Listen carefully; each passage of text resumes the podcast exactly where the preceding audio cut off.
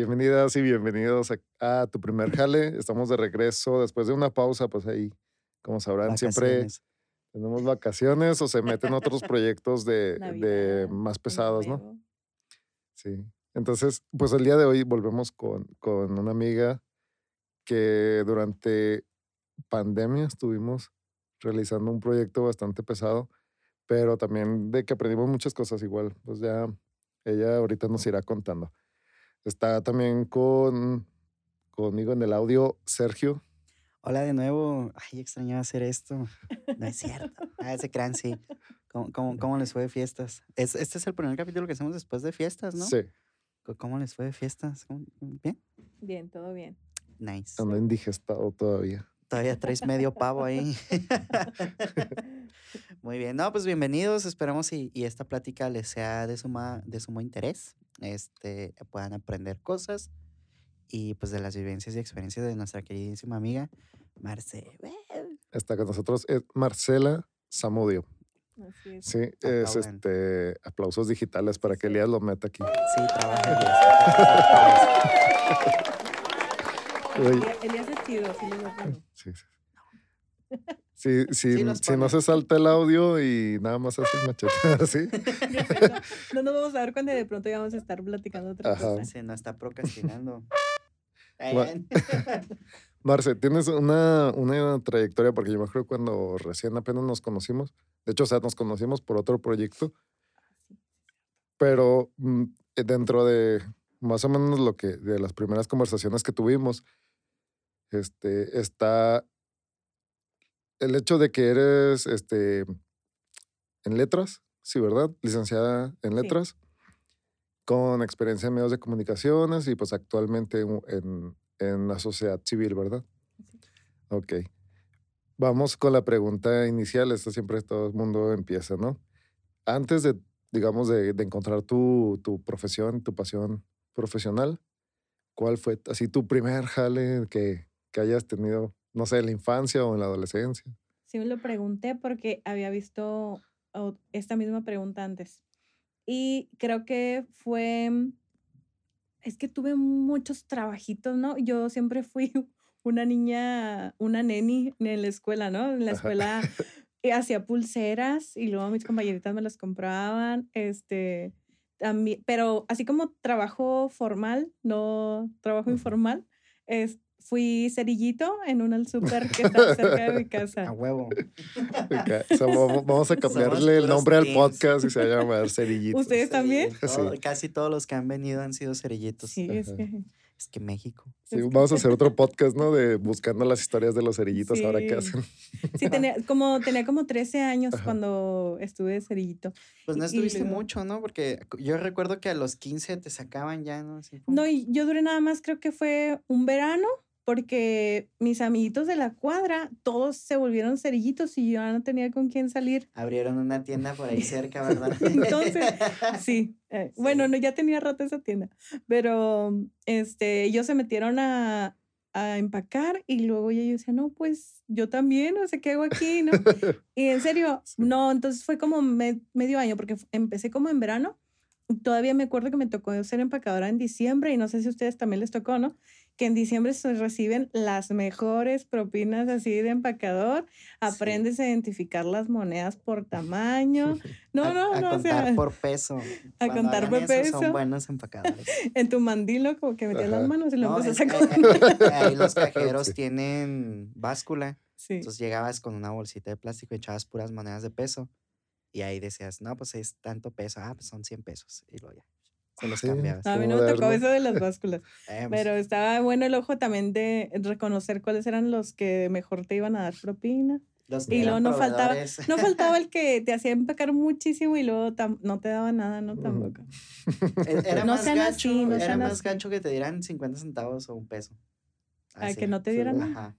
Porque, o sea, llevaba, o sea, a mí me tocó que llevaran mandado de más de 5 mil pesos y te dan un 50 centavos. y yo, no mames. Eso sí, me acuerdo mucho de un señor que iba y pedía ayuda como de tres cerillitos. Y luego, o sea, llevaba cantidades muy grandes. Supongo que tenía algún tipo de restaurante o algo así porque llevaba mucha cantidad. O no sé. Y mm, sí les daba muy buena propina a los, pero, pero era muy jerárquico, ¿no? Elegía a los más grandes. O sea, pues, yo que era de las de 13, pues no, elegí como los de 15, los pues, que podían cargar, ¿no? No sé. ok. Sí, sí, sí, pero había de todo. Había un señor que iba a tener una tiendita y ahí iba y compraba sus cosas. No sé si le saldría, pero pues, en Soriana pues, comprabas con puntos y te quitaban muchos descuentos, ¿no? Ese señor como compraba demasiado, pues al final sí le salió un descuento chido. Y yo me acuerdo que una vez llevó como eh, jabón foca, es el chiquito azul, como dos carritos así llenos de jabón. Y yo me acuerdo mucho de la cajera porque sacó uno por uno, güey. Uno por uno, güey. Y lo fue así. y yo, ¿por qué no más? No, con uno. Marcas el mismo. Ajá, y ahí estamos todos acá echando jabón otra vez, rojos donde se nos irritaba todo. En lugar de marcar la caja, ¿no? No, pues es que venían por bolsitas, güey. saltitos. Venían saltitos, güey. y caja llena de jabón, güey. Se reventaron algunas y, por ejemplo, tus papás que, o sea, ¿qué te dijeron? Es como que, ¿por qué vas para allá? O sea, ¿había necesidad o no? No, y mi mamá, o sea, iba en serio y me veía un ratito y lo decía, es que pobrecita, ya me la quiero llevar a la casa. Así como que se le hacía que, que pobre de mí, ¿no? Que yo tenía que estaba ahí. Y entonces yo le decía, no, mamá, es que aquí estoy con mis amigos, me lo paso muy bien. y sí, ¿no? Y además pues me estaba gustando que estaba ganando mi propio dinero. ¿Y, ¿y qué te compraste? ¿Qué recuerdas que comprabas más en ese entonces? Híjole, no me acuerdo qué era lo que más compraba. Ah, voy a ahorrar para comprarme esto. No, no, la verdad es que no, nunca fui así ahorradora, todavía. no ahorro, amigos. Un gran problema de muchos. Sí, como lo recibo, lo gasto. Pero mm, yo me acuerdo que mi mamá sufría, ¿no? Como de verme, o que yo saliera muy cansada. Ah, no, la, la salida era elotes, seguro. Sí. O como dorinachos y eso. Sí. Ajá, dorinachos. Y esa era la recompensa y salir con mis amiguitos ya bien contentos. Que ah, ya nos íbamos a la calle todos juntos. Pero pues es que no, no recuerdo nada que me comprara así, o que yo dijera, ah, eso lo voy a juntar para tal cosa. Una computadora. No, si acaso celular. Si acaso celular. No, espérate, no, esa edad todavía no tenía celular. O, bueno, a mí me tocó de que en el caso de los videojuegos, ¿no? Porque en lugar de lote yo iba por a las maquinitas. Ah, Entonces, preguntaba de, de, esta situación porque, por ejemplo, muchos amigos empezaron a ahorrar que unos que una consola, otros que una computadora, o simplemente lo guardaban, o se compraban un chorro de dulces y, y demás, ¿no? O sea, cuando tienes cierta edad de niño, sí, tus gastos se vuelven como muy, pues muy minimalistas, por así ¿no? No, yo creo que se me iban en chucherías y ya. O sea, no me acuerdo haberlo juntado. Así que yo decía, decir, ah, no, tuve este objetivo y lo junté para eso, no. Ok. Y, y por ejemplo, imagínense si hubiera juntado desde ahí. Ajá. Sí, Ahorita ya. ya me podría retirar. sí, la que te decir, no necesitarías Sí. Por favor, ya, Y después de eso tuve otro trabajo mucho mejor pagado, que fue, trabajaba eh, en, las, en las taquillas del béisbol porque ah. un tío tenía, estaba a cargo de los, estuvo por un tiempo del cargo de los dorados y entonces se llevaba a toda la familia igual, pero ahora con el ambiente era como de los primos, ¿no? Con los primos con los que yo me acoplaba, pero ya tendría unos 16 y este, y nos llevaba a los, y nosotros estábamos, mi, una prima y yo estábamos en la taquilla. ¿En el estadio de béisbol de aquí de la deportiva? Sí, el de la deportiva. Ok. ¿Y cómo es trabajar con familiares? ¿No es más difícil? No, porque yo nada más convivía con mi prima, por ejemplo, y luego, bueno, y era como que muy tranquilo, no, no había conflictos y ahí sí me acuerdo que igual saliendo, porque era sábados y domingos, había veces que también era viernes, viernes, sábado y domingo. Y nos pagaban por fin de semana como 800 pesos, ¿no? Que en ese momento era como, ¿qué? O sea, pues, con 16 años. Sí, no, pues no. Ajá, era, era, mucho dinero. no, ahí, ahí era nieve, se ah, convirtió en nieve después porque saliendo nos íbamos al cine y a comer nieve. Entonces era...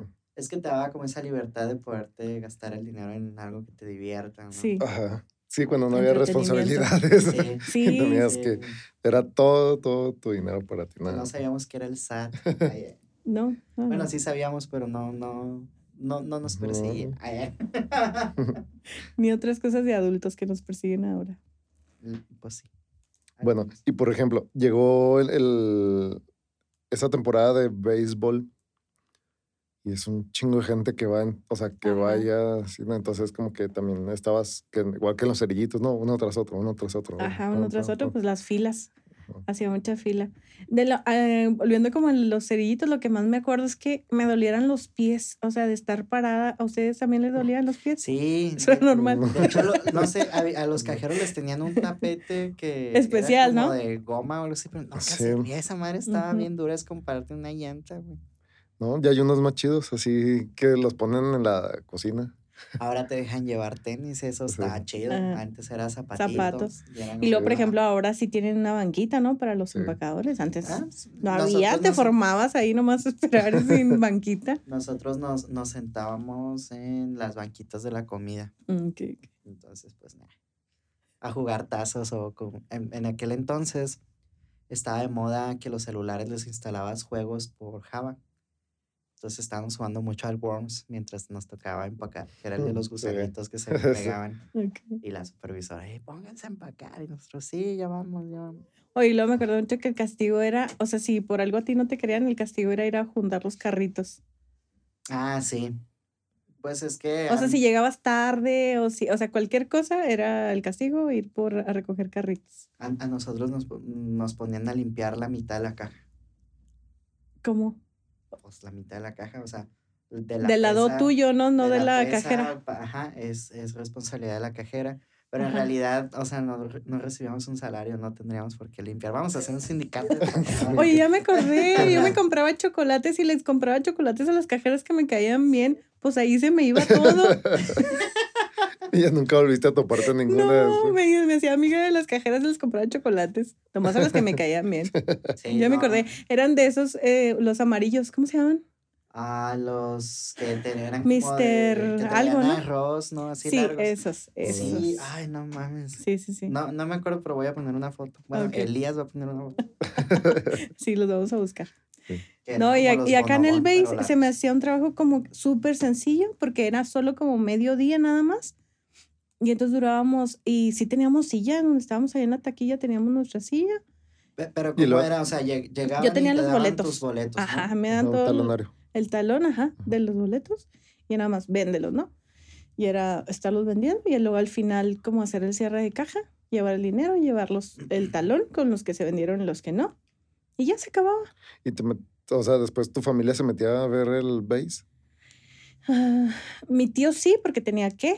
Ajá. Y mi tía, eh, la esposa de, mi- de este tío que tengo, ella vendía eh, montados. Ah, Deliciosos, es lo que más extraño de ese trabajo. Este, y él, ella vendía más cosas, ¿no? Vendía, se ponía en el pasillo así justo de la entrada para el base. Ujú. Y ella tenía ahí su mesa con papitas y, y comida, ¿no? También como lonches o tortas y eso. Y mi tía no, no veía el base. Mi tío sí, porque estaba ahí como pendiente. Pero no, se cuenta que salíamos y mis primos y, y ot- otros amigos, como tres amigos que invitamos a que a ese trabajo con nosotros. Y nosotros nos íbamos. Nos íbamos a Fashion Mall, que entonces era, Uh, la, la. Sí. Era Plaza era del el top, Plaza era del Plaza Sol. del Sol y era el único lugar como para ir a, ir a dar la vuelta, ¿no? Pues, Hasta No. la fecha. Bueno, no sé, pero, pero en ese momento era y este, íbamos al cine y a comer nieve y ya. Eh, y ese era el fin de semana y ya, o sea, se me hacía a mí un trabajo, creo que es, había sido de los mejores pagados y de los mejores, como que las horas de trabajo eran muy poquitas. Ajá, Ajá. cuestión de inversión tiempo. Ajá, sí, sí, está bien chido. Ojalá fueran así todos los trabajos. Y además solo era el Sí. fin de semana, o Ajá. sea, yo de lunes a viernes tranquila. O sea, hay gente que pues no saca eso a la semana, pero como algo parecido y va todo el día. Sí. Cabrón. Ahí está cabrón. Sí, está pesado. Oye, y por ejemplo, o sea, ¿qué fue? Porque ya tenías 16 años ahí, Ajá. ¿verdad? Y luego sales en esa... Estás en prepa. Sí, no, sí, estoy en la Ujú, prima. Estás Ujú. en prepa. Y llega un momento donde se, em- se acaba la prepa. ¿Y en, en cuál estuviste de preparatoria? Estuve en el Bachilleres 2. Ok. Ahí al final te dan un... ¿Cómo se llama? ¿Un paquete? Algo así. ¿De Ah, qué? el paquete de gradúes, ese era en el que estaba yo. que tenía que llevar comunicación, o sea, ¿sí se llama así? No, así le ah. decíamos, para que te gradúes. ¿Qué clase del súper? Así le conocíamos entre nosotros, ¿no? Como, ay, ¿cuál es el paquete de raza? El paquete te gradúes y lo, ah, sí. Ah, ok. Comunicación, inglés. ¿Qué otra cosa? Físico, matemático. No, no, no, no, para que te gradúes, acuérdate. no debe llevar matemáticas. ok, no, no, no Ni química, ¿no? Bueno, es que sí funciona, bueno, al menos a mí que me tocó una educación técnica, sí funciona diferente. O sea, ustedes tenían, tengo entendido que elegían como ciertas materias para poder irse orientado, a una carrera de una ingeniería, ¿no? O algo así. Porque no, no les enseñaban así cálculo integral y cosas así de, en la prepa, ¿o no. Sí? No. Ah, no, era como, está más basado para humanidades. Ok, sí, porque muchos de los, es que es, verdad esto, ¿no? O sea, muchos de los que salen de bachilleres y hacen examen en el TEC, no se quedan por eso. o batallan un chingo. Sí, porque se ve, no se ve tanto, ¿no? sí, Están, ellos están llorando acá, ¿qué es esto? Sí. ¿Qué es cálculo integral? Porque, se, porque se juntan las letras con los números. Como que una Z no es Z. sí, porque sí me tocó. O sea, por ejemplo, yo que salí del Cebetis y luego entré al TEC un rato. Y tuve pues, amigos que venían del bachi y estaban acá quebrándose la cabeza, ¿no? Ya después cuando le agarran, le quitan el miedo, se les quita el miedo, pues ya. Cuando empiezan a leer fórmulas. Pero, todo es muy diferente. Pero en Bachi, entonces tú agarraste comunicación. Ajá. ¿Y por qué? Mm, bueno, de por sí yo ya tenía una historial de que me gustaba mucho hablar. Entonces como que dije yo, la comunicación tiene que ser lo mío, ¿no? Y ya habían ido al bachilleres a ofrecer un curso de periodismo. Y entonces yo me había inscrito en ese curso. Entonces ya como que me iba dando una idea de que sí me gustaría Ay, espérenme, acabo de, me acabo de un flashback, de, de mí. Esa es una confesión muy fuerte, creo que no se la ha hecho a nadie. Déjame les okay. Una vez fui a una televisora, estaba en la secundaria. Le, le, pedí a una amiga que se la pintara conmigo y que fuéramos a una televisora a pedir trabajo. O sea, yo tendría 14, 15 años. O sea, ah, tendría 15. Ponle 15 en tercero de secundaria. Yo estaba muy segura de mí misma. Vamos, tengo que conseguir trabajo en la tele. Y luego, ¿pero qué vas a hacer? O sea, algo, algo me van a dar de trabajo ahí, lo que sea, ajá, lo que sea.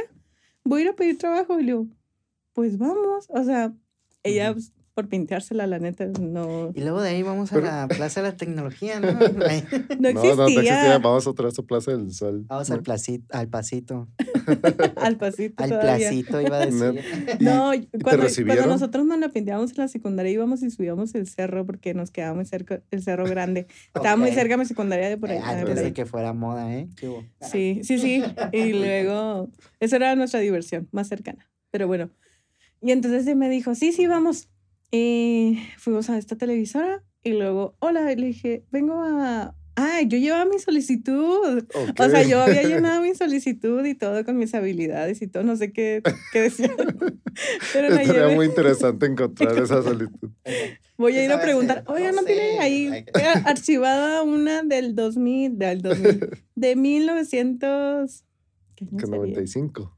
Uy, no manches. Más o menos. 95. Yo tenía un año de vida.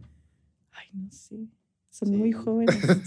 Sí, un año. Bueno, ok, no nos reborujemos con los años. Okay. Bueno, llegué y le dije, no, pues vengo a buscar trabajo. Y le dije, ¿no tienen vacantes? Y luego me dijo la, la secretaria, la recepcionista, como de, pues no.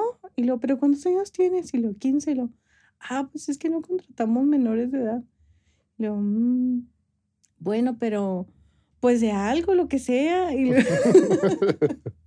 Pues ya estoy aquí. ya vine hasta acá. Debe trabajo. Que... Yo quiero trabajar aquí. Ojalá y fuera tan fácil. y ya me dijo, no, pues si quieres déjamela. Y claro, pues me dijo, déjamela y vemos qué podemos hacer. Y yo, sí, claro. Y la dejé. Y luego después habló por teléfono como de, oiga, ¿qué pasa con mi solicitud? Está aquí dándole seguimiento, es que fue que no me han hablado. Y no, nada más me dijeron, no, es que no ha habido nada de vacantes, o sea, el personal que tenemos es suficiente. Y bueno, está bien. Mi amiga yo creo que nunca entendió qué, o sea, qué estaba yo haciendo a los 15 años buscando un trabajo en una televisora. ¿Qué es una solicitud de empleo? Sí, sí, sí. Y ya después este, de eso ya, ya, ya llegué al bachilleres y el primer trabajo que me dieron, así que me registraron con Seguro Social, fue en, de asesora telefónica. Atel. Sí, sí, sí. Sí, trabajé en Atel y también trabajé en Servifón. ¿En qué compañía estabas en Atel? En Atel vendí tarjetas de crédito. Para... es que en ese entonces había tarjetas. Ajá. sí, sí, Wow. era muy buena vendedora. Vas a poner ese no, era muy buena vendedora. Estaba así, este, como siempre compitiendo con quien llevaba más. No sé si se acuerdan que, bueno, había un pizarrón donde ponían tus ventas. Entonces era como de que, ah, ya vendió Marce. Y luego, y luego al ratito, otra vez, ah, siempre, siempre estuve como compitiendo, con el que, con la otra persona que vendiera, ¿no? De mi campaña. Una duda, un paréntesis antes de, de continuar con esto. Dices que cuando dieron una conferencia, una plática, un taller algo así de comunicación. Ah, sí, en el ¿Recuerdas quién fue quien dio esa plática? ¿Y si tiempo después te la has topado esa persona? Sí, Oscar Piñón. Y, ay, no me acuerdo el nombre del otro periodista. Eran dos periodistas. Y mm, los dos trabajaban en el Heraldo. Y entonces traían como en, de esta idea de empezar a hacer mm, como una tipo de escuela de periodismo, como em, empezar a capacitar gente, porque era el tiempo en el que todavía los reporteros o periodistas pues aprendían en la calle. Ajá, no había una escuela, no había licenciatura, ¿no? Mucho menos. Entonces ellos como fueron a, a tratar de capturar, ¿no? A esta gente que se interesara en los medios. Ok. pues sí, sí. y sí, a, a Oscar creo que hace mucho que me lo llegué a topar pero los dos creo que siguen en medios de comunicación. Ok. Entonces, por ejemplo, quedó eso en pausa y te metiste a... Sí, sí, sí. O sea, yo seguí... a una empresa donde tuvieras que hablar. Sí, ajá. Hablar, ¿no? Tenía que ver con hablar. Teníamos que comunicar. Eh, sí, sí, sí. Ahí, yo creo que ahí aprendí a vender. O sea, a vender ya sé que ya ven, yo ya vendía cosas en la escuela y en la, prima, en la primaria, en la secundaria, vendía o dulces o, o este, pulseras o collares, cualquier cosa que hiciera la vendía, ¿no? Eh, pero ahí como que fue es una capacitación muy intensa de ventas, o sea, de verdad de enganchar al cliente. Y yo creo que donde aprendí a vender fue ahí. Y, y sí, de verdad, ahí sí había días que yo salía completamente cansada de hablar. O sea que llegaba un momento en el que decía, ya no quiero decir nada, ya, ya, que se acabe el día porque ya. O sea, llegaba a mi tope de hablar. Sí, que era algo muy impresionante. Sí, te saturas. Porque siempre tuve el problema, ¿no? De, de niña, cuando mi mamá iba a las juntas de la primaria, es más, desde el kinder. Cuando mi mamá iba al kinder, decía, es que su hija termina de hacer lo que, la actividad que le pongamos rápido para ponerse a platicar. Pero el problema no es que platique, sino que distrae a los demás. Que no puede.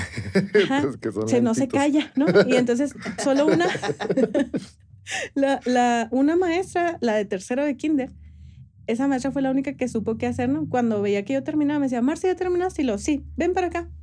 Y se ponía a platicar conmigo. Entonces yo ya no entretenía a mis compañeros. Pero entonces después toda la primaria, igual las juntas, la queja era, es que su hija habla mucho. Es que su hija habla mucho. Hasta que una vez, espérense, recibí un castigo muy feo, muy feo. ok. Teníamos una vecina que era amiga de mi mamá y que también era maestra en la misma primaria a la que yo iba. Y entonces, eh, bueno, la última junta en la que mi mamá se cansó que recibió esa, esa de, ese mensaje de su hija habla mucho, me dijo, ¿y qué tanto hablas en la escuela, Marcelo? Ay, mamá, pues de todo, yo platico de todo. Me dijo, ah, bueno, yo ya te he pedido que dejes de platicar en, las, en clases, pero pues tú no me haces caso, pues entonces ahora me vas a platicar a mí todo lo que platicas en la escuela. Así que vamos a platicar, Marce. Y entonces ella empezó a cocinar después de la escuela y me dijo, vas a, vas a pasar el día conmigo platicando. Y yo le dije encantada, ah, ok. No, mamá, fíjate. es que se cuenta que, no, entonces hablé y hablé y hablé y hablé y hablé y hablé. Entonces llegó una hora de la tarde, no sé, siete de la tarde, en la que yo estaba cansada. de mucha energía, ¿no? Sí, se me acabó el tema. Y luego ya dije, no, pues ya. Y lo, no, ¿y qué más, Marce? no, pues ya, y lo, ¿qué más? Pues es que, ¿qué más platicas en la escuela? Y lo yo, no, pues lo que pasa ahí, mamá, aquí no pasa nada, aquí nomás estamos tú y yo, o sea, ¿qué quieres que te platique? ¿Y qué más? ¿Y qué más? Así, mi mamá, así duro y dale. ¿Y qué más? Y que, híjole, no.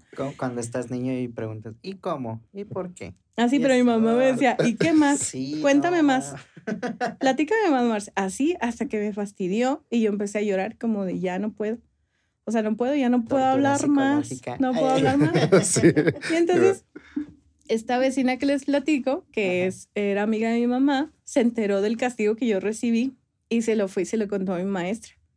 Y, entonces mi maestra jamás se volvió a quejar. Yo no dejé de hablar en clase, pero a mi maestra le pareció tan cruel mi castigo que en, las juntas nunca le volvió a decir a mi mamá que yo hablaba. Ya hasta que llegamos a la secundaria y en la secundaria sí se volvieron a quejar de mí. Pero, pero sí me acuerdo que, o sea, llegó un punto en el que ya dije, no, pues ya no puedo hablar más. Eh, cuando tú estabas, bueno, no es nada que no se sepa, pero eh, generaciones atrás, eh, los profesores castigaban muy cabrona a los, a los alumnos, ¿no? ¿No te llegó a tocar nada de eso? De que te golpearan, no te pusieran así la mano con un metro y no sé qué. Oye, a mí no, pero a mis compañeros. bueno, al menos. Es que yo no era tan vaga, digo, yo hablaba, sí, hablaba pero mucho. Sí se daba en tu salón. Pero pues yo no hacía vagancias, ¿no? tuvimos una maestra. Ajá como en cuarto de primaria, yo creo. Y esa maestra estrujaba a los niños. O sea, se de que si tú la desesperabas, te agarraba así los, de los hombros y luego los estrujaba, los movía. Eso era lo más que hacía la señora. Claro que, le, o sea, cuando las mamás se dieron cuenta, le fue muy mal, porque pues no tendrían por qué ni tocarlos, ¿no? Pero no, no me tocaron cosas graves. Ah, pero una vez, esto no fue cierto, pero yo le dije a mi mamá que me azotaban en la escuela. Ay. Porque. Cristo Rey. ¿Qué? Jesucristo. Jesucristo. Marce Jesucristo. No, este, estaba, yo estaba viendo una caricatura, la de Tom Sawyer, y a Tom Sawyer en la escuela lo azotaban. Ajá. Entonces terminó la, así, pantalla, una, una escena anterior, Tom Sawyer azotado. Y luego, sigue, la siguiente ya conmigo, este, le digo, oye mamá, a mí en la escuela me azotan. Y mi mamá dijo, ¿qué, Marce? Y se rió, ¿no? Porque pues ella también estaba escuchando la caricatura. Y luego, sí, mamá, en la escuela me azotan. Y ya cuando vi que ella se rió, a mí me dio como mucho coraje, como, no me está creyendo. Te ríes. Ajá. No me está creyendo, ¿no? Entonces ya le dije, sí, mamá, me azotan. Ya yo me fui. Era, iba a ser una broma, y, pero yo me enojé porque no me estaba creyendo. Y entonces lo llevé a su máxima expresión. sí, mamá, me azotan. ¿Estás segura, Marce? Sí, sí. Y luego le pregunto a tu maestra, pregúntale. Y entonces fue con mi maestra y dijo, pues yo, mi mamá decía, pues es que yo te tenía que hacer saber que yo te creía a ti. Entonces, pues por eso, le, frente a ti, le pregunté a tu maestra. Y le dijo, oye maestra, pues con mucha pena y todo, pero es que Marce dice que en la escuela la azotan. Y la maestra pues se soltó riendo, ¿no? Y se soltó riendo y me abrazó como de, ay, Marce. y ya, eso fue todo. Pero no me azotaban. sí. ¿Por qué me abrazan? Me, me, azotaba muy raro, muy amorosamente. y me decía, pues claro, si, si te hubieran azotado, no manches, o sea, tendrías marcas, ¿no? Ni modo que yo no me fuera a dar cuenta. Pero fue más bien porque ella se rió de mi chiste o de mi broma que yo iba a hacer y ya dije, no, no, tiene que ser verdad. Yo cuando estaba en la secundaria reprobé una materia, qué raro. Pero le dije a mi mamá, no mamá, este, de verdad, reprobamos un chorro. Y mi mamá, no te creo. Mi maestra era mi vecina. Y vamos a preguntarle, que pues vamos, aquí está en la esquina. Y empezó a caminar conmigo y mi mamá no me creía y no me creía. Dije, chingados, ya me lo llevamos a la casa, güey, sí, me van a, me van a torcer, ¿no? Sí. Y ya en la mera esquina, antes de tocarle a la maestra, como que le dio vergüenza a mi mamá y lo, vámonos, ya te creo, pues. Y luego, y luego yo iba así, saludos, mamá. pero, sí. A ti sí te hubieran torcido, fíjate. bueno, a mí también me torcieron. el, el, el, secreto de la vida es ser perseverante. llévenlo Sostener. Hasta, llévenlo hasta el final. Oye, los dos lo llevamos hasta el final, sí. Sí, ya te van a regañar ya hasta no el final. No hay pedo.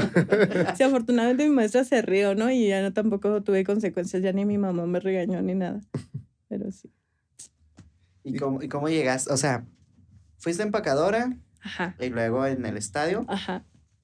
Luego en call center. Ajá, vendiendo, vendiendo tarjetas de crédito. Ahí ya estabas en la prepa. Ajá. Después de ahí, ¿cómo diste el brinco a la universidad? Creo que. Mm, creo que, o sea, dejé de vender tarjetas para cambiarme ahora igual a asesora telefónica, pero para planes tarifarios. Sí, ya. Que es en Servifon. Y ya era en la universidad. Porque yo conocí, de hecho, yo conocí en Atel a un muchacho que estudiaba letras. Yo no sabía que existía esa carrera, sino que él que era así, es un chavo así bien hippie, así. Sí, lo que iba a decir. Estudiaba letras. no, quiero, no quiero ser contextual, pero estudiaba letras. No, lo quería decir yo, Pero sí lo pensamos bien fuerte. Bueno, él, él me llevó un día un tríptico en el que decía todo lo de letras. Yo no sabía qué, qué, estudiar. Quería entrar a la universidad, quería entrar a teatro. Mi idea era entrar a teatro no, no quería entrar a comunicación porque en ese momento solo había en, privadas, pero pues era muy caro. Creo que la Salle o el TEC de Monterrey tenían comunicación en y ese entonces. Y pública, eh, lo más cercano que era periodismo, ¿no? Pero todavía no había periodismo. No había tecnología de la información, ¿no? Ah, sí, cierto, era en... Había, sí, pero tecnología de la información lo manejaba... como archivo. Como, ajá, como que tiene que ver con el orden, como... Orden. Sí. Ajá, sí, sí, sí. El, caos y el orden. Es, es como una como organizacional muy curioso, pero bueno, no, nunca entendí esa carrera, pero no tenía que ver con lo que quería hacer. si, yo, si hubiera habido en ese momento comunicación, me hubiera metido comunicación, pero no, entonces pensaba en teatro y pensaba en música. Pensaba entrar a música y al final no, pues no. ¿Tocas algún instrumento? Saxofón. Ah, neta. Ah. Órale. Todavía hasta la fecha. Lo acabo de retomar. Ok. Lo acabo de retomar este año. Volví a clasecitas de saxofón. ¿Y a eso querías entrar? Y quería entrar a eso, ajá. Que de hecho después entré. Ahorita les cuento. Después, después de letras entré a música. entonces, pero por ejemplo, tus padres, ¿qué te dijeron cuando.? Ah, o sea, mis papás me decían, no, no, mis papás, por ejemplo, mi mamá me decía como de, híjole, si entras a teatro, ¿de qué vas a vivir, no? Y si entras a música, igual, ¿de qué vas a vivir? Y entonces como que letras, que el perfil del egresado de alguien de letras tiene que ver con docencia o crítica literaria o investigación. Hacer tesis de otras personas. Sí, como... pero sobre todo como que a mi mamá le, le más le tranquiliza, y periodismo, ¿no? Que, Ajá. Como que decía, bueno, a lo mejor hay más oportunidades en el mercado para, para letras que para teatro o para música. Entonces, como que me apoyaban más en decir, ah, no, sí, letras está bien, que empezar letras. entonces, o sea, nunca hubo como un, no, mija, tú estudia esto. No, no, ah, no, Bien, eso está chido. Y entonces ya, yo gracias a mi amigo de Atel, conocí que existía letras y entré a letras.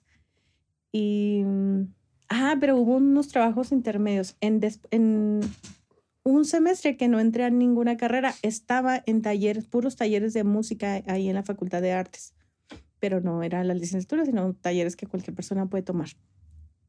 Y mientras tanto, yo trabajaba en Atel por las mañanas y en las tardes, cuando no iba a artes, trabajaba en un restaurante de comida japonesa en Plaza Hollywood. Y ahí era, más, ahí era mesera. Y ahí aprendí a hacer sushi.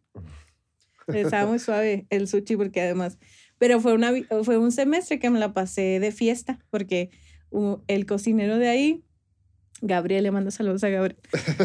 Con él se hizo muy buena amistad y entonces nos, nos salíamos de fiesta todos los días y al día siguiente nos curábamos la cruda ahí, porque pues él era el cocinero, ¿no? Entonces él me preparaba cosas para la cruda.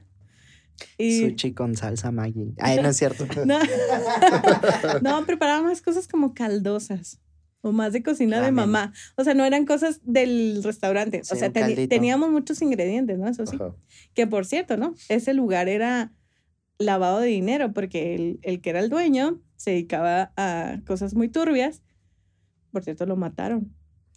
Chan, chan, chan. Chan, chan, chan. y entonces él tenía que pagar de su bolsa para pagarnos los sueldos. O sea, del, del restaurante no salía nada, pues, ¿no? Eh, trompeta. nunca, había, nunca había gente. Yo creo que ustedes también tienen un negocio turbio. No. No, no, no, no, no. No hemos tenido la necesidad. Bueno, frijolitos. frijolitos y totopos. Vámonos. Pues sí, claro, eso decíamos. No, pero ese señor sí traficaba. eh, hacía mucha venta de animales muy exóticos, por ejemplo. Ah, o sea, pues, eh, tráeme un jaguar. Ajá, la última vez que yo supe estuvo vendiendo un león. Pero bueno. Qué loco. ¿Cómo puedes vender un... ¿Cómo llegas al mercado de... ¿Qué haces? Vendo leones, güey. ¿Quieres un león? Oye, no. Déjame, le pregunto a mi proveedor a ver si me puede conseguir un león. ¿Qué? ¿Cómo llegas a ese, ese punto en la vida? No sé cómo se llega, pero bueno, ese semestre me la pasé trabajando así, les digo, vendiendo tarjetas de crédito por las mañanas siendo, y siendo mesera por las tardes. ¿no? Y estudiando talleres. Y en las noches iba, iba, iba, a clases, como que martes y jueves iba a clases nada más. Ok. Y por las noches, así en bares, ¿no? Teníamos un día para cada diferente lugar. ¿Intentaste algún proyecto musical? ¿Una bandita? Por no, nunca. ¿no? no, nunca, pero una vez nos subimos a los camiones a cantar. Ok. pero, pero estaba ya en letras, pero estaba en letras y con otras dos amigas que una tocaba la guitarra y otra tocaba. el estereotipo, maldita. Sí. no, no, no era tan hippie, pero, pero sí usaba morral. Para, para sentirme incluida en la facultad. sí, yo también llegué a usar morral. Como, como morado y. De esos de. ¿no? Que están tejidos. Ajá. Sí, pero usaba más de los de piel, de los que venían los hippies que se ponían en la quinta. Ah, ah, después se movieron para junto a la casa. Quinta de Juárez estaban antes. Ajá. Así, y luego después desaparecieron y se fueron para otro lado. Sí, sí. Y ahora tienen un local, ¿no?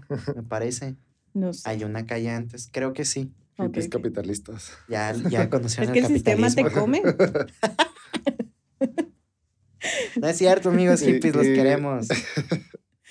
y por, por ejemplo, o sea, ah, llegó un momento donde estaba, o sea, tu ritmo de, de vida en la, universidad era como, eh, sí, estudiar y luego por el mismo tiempo trabajos y, y fiestas y andabas así, ¿no? Muy con mucha... Mm, sí, siempre de hecho, ahora me pregunta, ay, ¿cómo le hacía para tener dos trabajos? sí, energía. Dos trabajos, estar, estar tomando talleres. ¿Cómo le decía? Sí, energía. Exacto. Ah, tenía 19 años. Añorando la energía. Ya A los 19 años podía hacer cualquier cosa. Y sí, desvelándome, ¿no? Yo me acuerdo que iba... Dormir dos horas. Después en la universidad ya me cambié a Servifón y acá eran más horas. Por ejemplo, en Atel trabajas cuatro horas. En Servifón eran seis y luego ahí fui supervisora, o sea, tenía como más responsabilidad. Y, y llegaba, o sea, yo a Serifón llegué llegué a llegar amanecida muy seguido, o sea, yo les decía que en lugar de llevarme a mi casa era, no, aquí déjame el trabajo. y ya llegaba ahí al trabajo. Acá está. ¿Quién te Pero no faltaba, ¿eh? Muy responsable. ¿Quién te respondía? No, ya me imagino, oiga, está crudo que a poco hasta la voz se me nota. Aguardientosa. ¿Quién ¿no? es o qué? Borracha, pero buena muchacha. Ay, ay, ay. sí, ¿qué quiere? Pero sí, quiere un plan. Sí, es que sí. No, pero se me quitaba muy rápido. En ese entonces la cruda no era lo que es ahora. O sea, en ese momento. Yo me, toma, me comía uno, sé, ahí muy cerca de Servifón, del, del trabajo este, vendían unas tortas de barbacoa deliciosas. Este, y era una torta de barbacoa y una coca o un Gatorade. Y ya con eso era como de, ¿qué? ¿Cuál cruda? ¿Qué pasó? Todo está bien. Yo me acuerdo porque precisamente de una amanecida tenía clases a las 7 de la, de la mañana. Entonces me levanté en la, en la casa de, de, un amigo, ah, pues de Rubén. De hecho, es, es, la platicamos en el capítulo de Rubén, fue una fiesta que andábamos una ahí fiesta, Amanecí ahí, me bañé con agua fría, dormí en el piso. y luego me bañé con agua fría, me preparé un café, encontré un whisky, me lo serví, ya iba en camino a la escuela con, con mi whisky, mi, no, mi café con whisky. Con piquete. con piquete y luego ya a tomar clases y luego salía de clases, iba a trabajar y luego salía a trabajar y luego me iba a la otra escuela y luego terminaba y luego todavía iba a entrenar americano en la noche y ya terminaba llegando a la casa a las, no sé, 10 y luego hacía tarea y así, ¿no? me acuerdo mucho también de llevar un ritmo así de que todo el día ocupado. Con razón te ves de 80 años, güey, ¿no? sí. Bien vivido, joven. ¿Y en qué momento sentiste que, o sea, en qué llegó un momento donde esa etapa como que termina porque, no sé, a lo mejor se abre una oportunidad y ya nada más te enfocas en esa oportunidad? ¿O, o qué pasó después de, de eso? Mm, yo tuve, bueno, ¿por qué dije? En la universidad ya me estaban pidiendo el servicio, pero entonces como yo invertía, yo trabajaba por las mañanas de 8 a 2 y la carrera de, letras toda es en la tarde, o sea, toda la carrera la, la cursas por la tarde. Entonces yo decía que iba a la escuela a relajarme, ¿no? O sea, porque como vivía mucho estrés en el trabajo, o sea, a la escuela iba al relax. Y cuando me pidieron el servicio, yo tenía que pues dejar de trabajar para poder dar estas horas de servicio. Y entonces encontré un trabajo en el Museo Semilla como guía de ahí del Museo Semilla. Y entonces ahí, aparte de que te pagan, te liberan el servicio. Entonces ya como que lo compensé y entré a, trabajar ahí. Y después de eso, me, me contrataron con, en una pasantía en la UACH. Eh, o sea, trabajaba directamente ahí en la facultad, en la misma en mi facultad de letras en un área como muy administrativa, en la de planeación, que se encargaban de planear todos la, todas las carreras, ¿no? Todas las cargas de materias y todo, toda la planeación. Y ya, hasta ahí como llegué de trabajos, pues.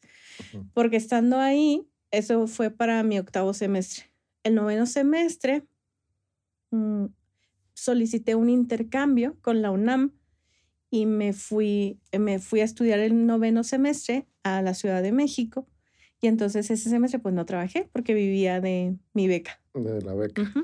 Allá. Allá lo que hice, que no era trabajo, este, era, fue hacer un voluntariado en un museo muy bonito de, la Ciudad de México, está en Xochimilco, se llama Dolores Olmedo.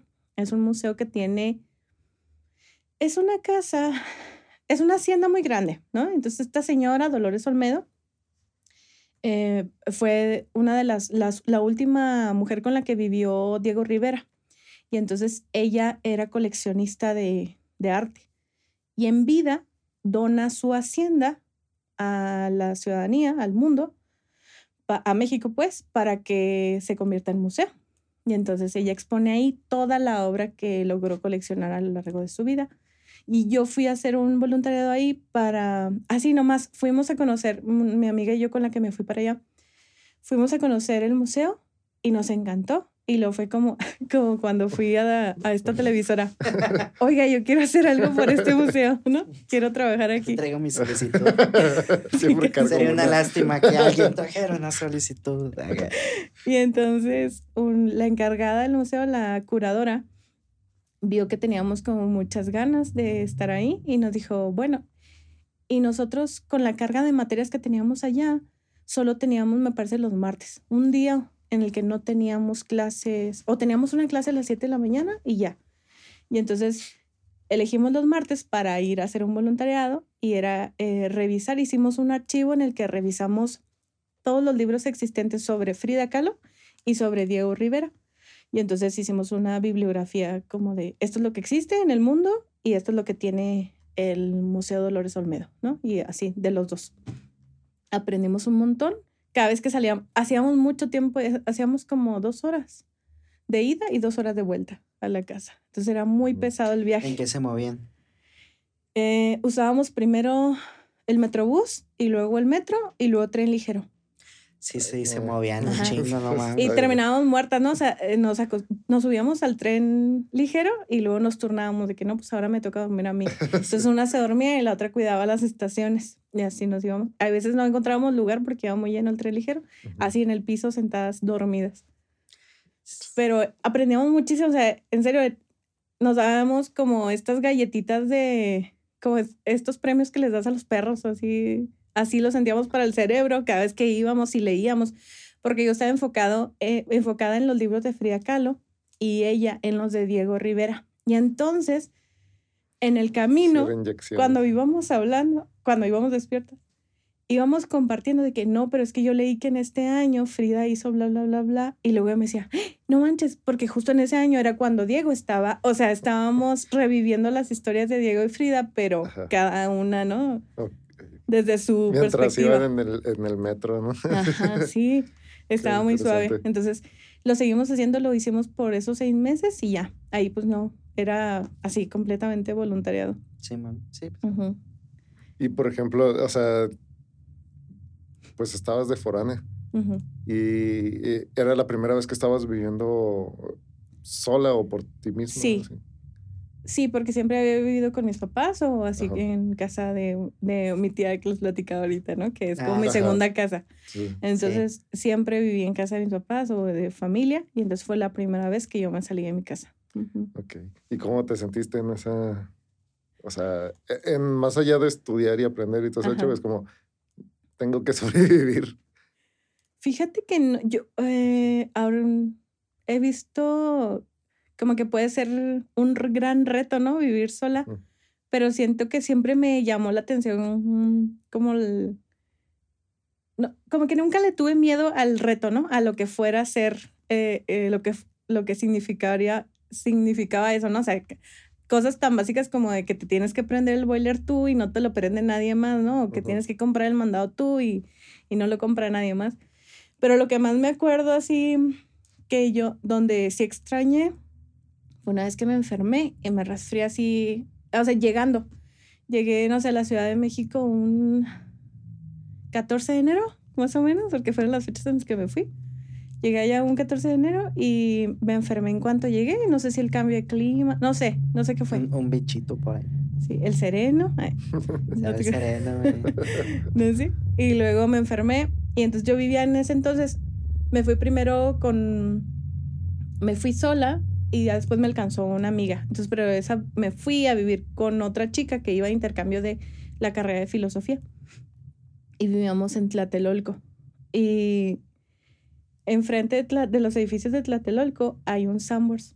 Y estaba así malísima, ¿no? O sea, de, esas veces que tienes fiebre y que así. Una sopita. Sí, sí, que te sientes mal, mal, mal. Así como que dije, bueno, pero necesito medicamentos, ¿no? Entonces, como pude, agarré fuerzas y así con pijama, así me fui al Sambors, o sea. Así, ya compré todo lo que necesitaba y me volví. Pero fue la, una de las cosas que yo dije, ay, si estuviera en mi casa. No, si estuviera en mi casa, o sea, ya me estarían haciendo, no sé, calditos o tés o ya medicamento, uff, tendría un montón, ¿no? O sea, y eh, cuando vives solo, pues no tienes medicinas. Y, por ejemplo, o sea, ya estuviste entonces un semestre. Sí. Llegas, vienes y uh, ya directamente a graduarte nada más, ¿no? A la ceremonia. A la ceremonia de graduación. ¿Y, ¿Y qué pasó entonces ya después de la ceremonia de graduación? Yo regresé y el primer trabajo que tuve volviendo fue en un periódico digital que se llamaba, no sé si todavía exista, El Precursor. Así se llama. no... no, creo. no, no creo. A ver. Y no estoy segura, no estoy segura si lo contacté por, eh, o, por Oscar o no estoy segura cómo llegué al precursor. Pero bueno, yo llegué y ahí me contrataron. Es, y ya empecé a trabajar en medios de comunicación y, y, fue como empecé a conocer el mundo de los medios. ¿Qué te tocó estar cubriendo? Lo primero que hice fue cubrir sociales. Me mandaban a muchos eventos así donde había premiaciones. Yo ni siquiera sabía que había... Tanta cosa. Tantos premios, ¿no? Tantos premios, ajá. Tantos premios. Y pues no, no sabía nada de eso, pero me mandaron a, era lo primero y ya después me fueron acercando a municipio. ¿A, cubrir la fuente municipal. o bueno? No, municipio, o sea, municipio, municipio. Sí, pero ¿qué cubrías normalmente? Igual pues lo que hacía el, el presidente, ¿no? ah, ok. En aquel entonces me parece que estaba Marco Quesada. Ah, Te vale. tocó lo del. O sea, estabas con. Me tocó el Aeroshow. Sí. ¿Cómo fue? Eh, o sea, fue un caos, pero. No, espérame, ¿en qué año fue el Aeroshow? Fue en el 2000, ¿qué? Hace como. 2007. Hace como 10 años. Sí, no, no, sí.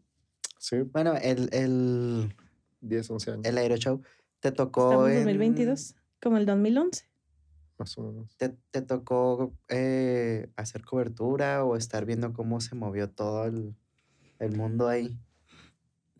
Mediáticamente sí, pero me- yo del Aeroshow no, no estaba cubriendo, no. Había.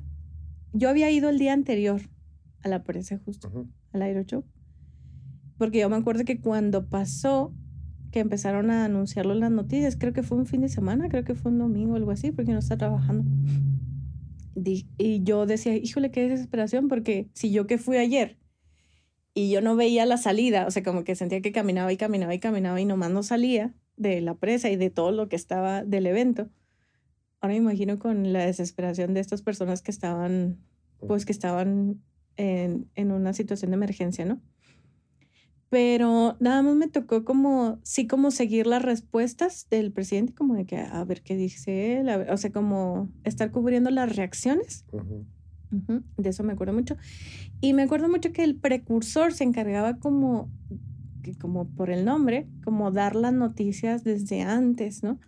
Por ejemplo, tener contactos para decir, bueno, en la sesión de cabildo, ¿de qué se va a hablar? Y entonces se adelantaban un poquito.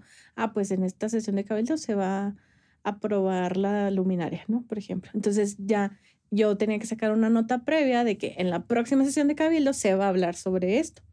Y me acuerdo mucho que una vez, lo que no me acuerdo es quién era. No me acuerdo si era, no me acuerdo qué grupo iba a venir para lo de las ferias, por ejemplo. Y entonces eh, mi jefe me dijo, no sales de aquí hasta que me digas a qué hora llegan, ¿no? A qué hora aterrizan. Y yo me quedé como de, Señor, Pues- ¿está bien? Ahí renuncio. Y entonces eh, yo empecé a buscar, así yo no sé de dónde saqué el teléfono de la persona que los manejaba. Y entonces eh, le hablé, oiga, es que a qué hora aterrizan. Lo- no, deja. Chingo. ¿Quién habla? No, sí le, o sea, yo sí me presentaba, ¿no? Como Ajá. que soy, que hasta eso, ¿no? El call center y ser asesora me ayudaba a tener esta facilidad por Claro, teléfono. El a- speech ya acá sí, el preparado, split. Hola, ¿qué sí. tal soy? Ajá. Ajá, sí. Y entonces, eh, ¿a qué hora aterrizan? Y luego me dice, es que sabes qué, vamos en camión, no vamos en avión. Y luego, o sea, ya, ya con eso, claro que mi jefe fue feliz, ¿no? En ese momento fue como de, ah, no, pues tenemos así como que la nota, la preliminar, ¿no? De que vienen en camión, o sea, así, grupo tal. No me acuerdo en qué era, no sé quiénes eran. Vienen en el guajolotero. Casi. La banda Limón.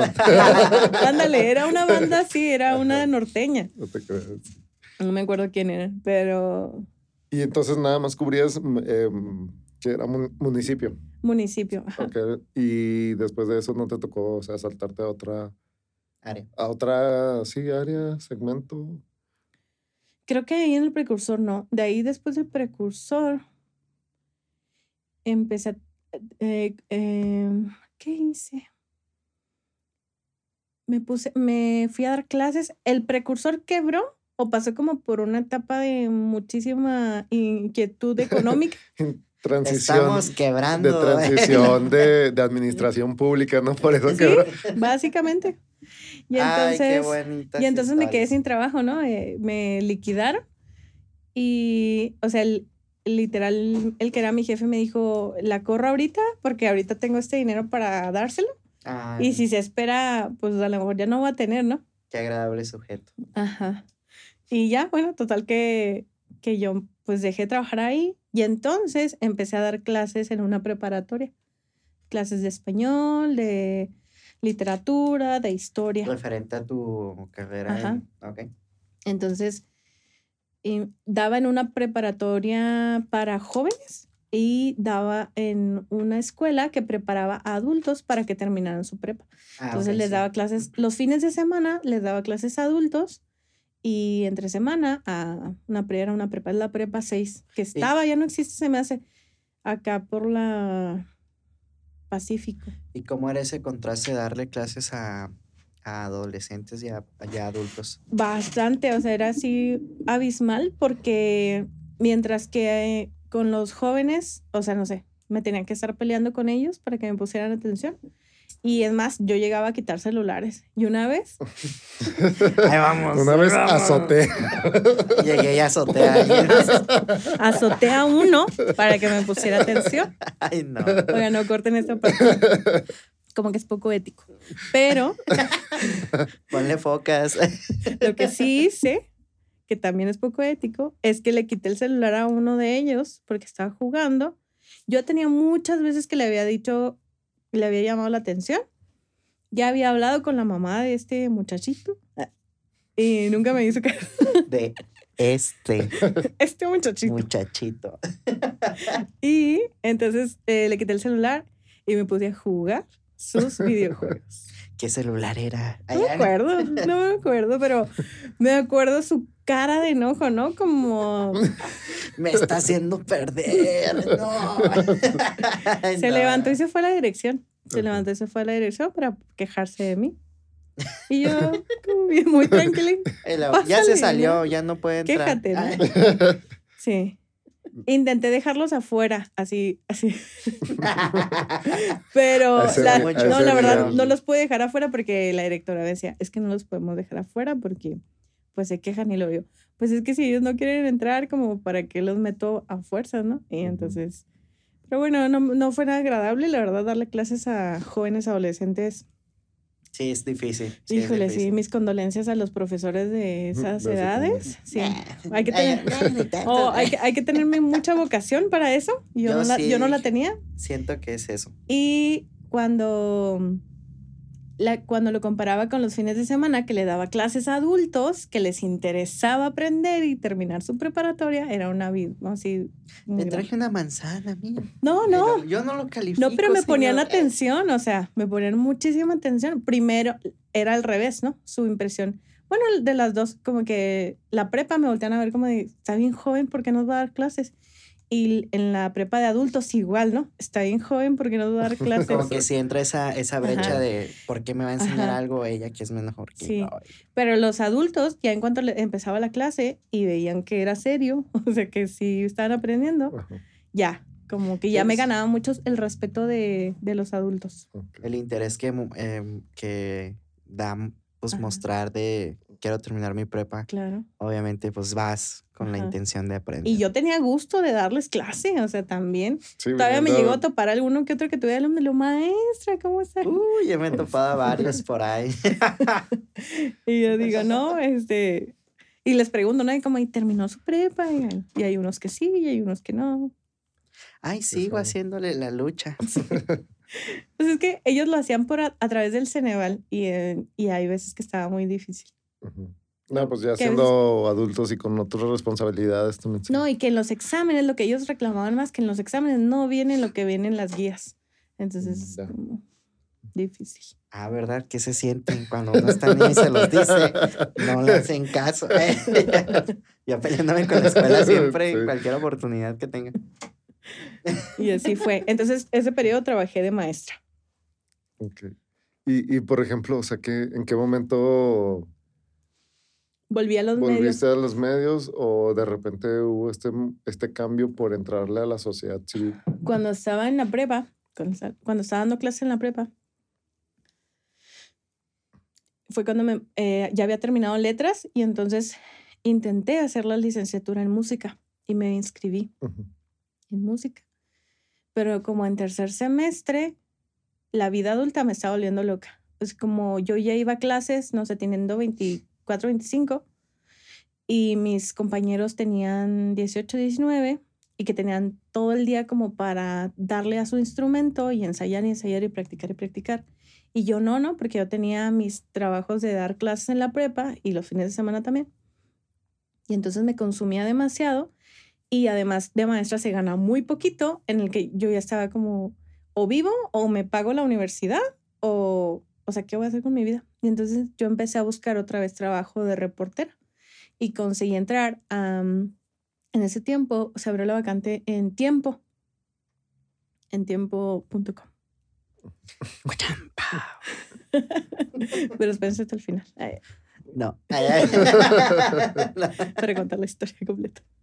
Y entonces eh, dejé de dar clases y dejé de. Eh, me quedé en tercer semestre de, de música, con la esperanza, como me di de baja temporal para volver. No volví. Apenas. Todavía no regreso. No regresaba. Estaba pensando en volver porque digo, bueno, la UASH cada vez tiene menos alumnos. A lo mejor sí me aceptan. Pues. No lo haga, no lo haga. Pero, pero lo voy a hacer. Bueno, no sé qué, lo voy a pensar. No, ay, ay, no. bueno, entonces empecé a trabajar en tiempo de reportera y acá estuve en. Ay, ¿qué hice primero? Creo que no me acuerdo. Bueno, es que ahí en tiempo como que nos rolaban, estuve en diferentes fuentes. O sea, tanto estuve como en municipio, como me tocó cubrir gobierno, también me tocó cubrir congreso y ya al final me tocó cubrir policíaca los fines de semana. Okay. Te tocó el, el boom de tiempo, ¿no? Sí. Sí. Sí, cuando, cuando yo entré a tiempo todavía las oficinas estaban acá sobre la 20 de noviembre y casi Independencia, como cerquita de aquí. Y era una oficina como pequeña. Y luego fue esta transición en la que se cambiaron al edificio que está en La Libertad y Neri Santos, que es un edificio gigante, ¿no? Pero, pues sí, era completamente distinto el espacio de una oficina a otra. Sí, yo me acuerdo mucho que en el tiempo hasta te llegaban las noticias hacia el, el celular, ¿no? Ajá. Porque aprovechaba mucho el boom de periódico digital y así. Sí, te digo, fue ese, ese cambio, porque además, o sea, nuestros equipos, ¿no? De traer laptop, a traer puras tablets y que fue cuando em, empezó, me hace que tiempo fue de los primeros en tener dron. Y... Saludos Rubén, tú sabes por qué mando saludos. Perdón. Ok. y, y entonces empezaron a, a, crecer mucho, ¿no? A estar muy bien financiados, supongo. Y ya yo estuve ahí hasta, estuve ahí como un año o dos. No creo que dos años estuve ahí en, en tiempo pero bueno, pues tiempo estaba, no, todavía está dirigido por personas muy homofóbicas y entonces, y me corrieron por mi orientación sexual. Ok. Así que eso fue como, yo terminé con, con ellos, obviamente ellos nunca lo dijeron explícitamente porque pues, son abogados todos, imagínense, este, no, no, no podían decirlo, pero era algo que, que se sabía, ¿no? Y se sabe. Y yo me fui de vacaciones dos semanas, o sea, me corren tiempo, me voy de, vacaciones dos semanas y cuando regreso en un café, así el primer día que yo regreso, en un café me encuentro a un a un periodista que yo ya había visto y que él siempre me preguntaba como de, ¿en dónde andas trabajando? ¿En dónde andas trabajando? Como que siempre me quiso jalar con, a trabajar con él. Y entonces cuando yo regresé le dije, no tengo trabajo. Y luego ya él me dijo. sí, sí, me dijo, ve el lunes a mi oficina, ¿no? ah, qué casualidad. Traigo dos. y él me dijo, ve el lunes a mi oficina. Y entonces ya, fui el lunes y me contrató. Y él, y él tenía un noticiero, pero de radio, ahí en Radiorama. Y entonces ya ahí empecé así a las dos semanas que yo, porque todo el mundo me decía, o sea, ¿te vas a gastar tu liquidación en irte a la playa? Y lo, sí. Lo vale. ¿Por qué no? Lo vale. La vida es muy corta. Sí, entonces ya yo me fui. Digo, regresé, regresé con trabajo y empecé a trabajar en radio. Nunca había trabajado en radio, pero de niña había sido mi sueño. Mi sueño así, mi sueño perfecto o mi trabajo perfecto de niña era ser locutora. Y hablar. Y hablar, ajá, claro, porque decía, ser locutor es el trabajo perfecto, hablas con personas, oyes música todo el día, así como, y te pagan por eso. Grababa mis cassettes de niña, tengo un cassette todavía donde hay un programa de radio que yo hacía. No me podrías pasar. O sea, lo voy a buscar. O sea, con una grabadora metía los cassettes y un micrófono. Es que tú eres muy joven, Jair, pero yo lo llegué a hacer en, por en las grabadoras podías. Sí, este... yo también lo hice, pero, pero tú tenías un micrófono aparte y grababas sobre ese cassette. No, no, no, Ah, no. O grababas programas que te gustaban. No, no, se oye mi voz. No sé cómo lo hacía. Ay, ok. Sí, esa es mi duda. Es como- Sí, no, sé. Pues yo me imagino que. Había unos grabadorcitas rosas. Que sintonizabas y grababas mientras tú estabas al aire, ¿no? No, no, o sea, por ejemplo. Porque yo como le metía la voz, porque estoy presentando. Como un juguete. Sí, yo tuve de esa. ¡Ay! La tengo todavía ahí en mi casa. una, que sale, una que sale en tu historia. oh, ya. Esa, esa. Sí. esa, esa la tengo todavía. hay unas como color pistache y otras azules también. No, no, la de Toy Story tengo la blanca con detallitos rojos. Muy Ay, de colorcitos micrófono. Yo tengo esa. Entonces grababas, te grababas a ti misma. y un primito y lo entrevistaba. y dime, ¿qué hiciste hoy? no, y ahora vamos a escuchar esta canción y lo pum, Gloria Trevi, ¿no?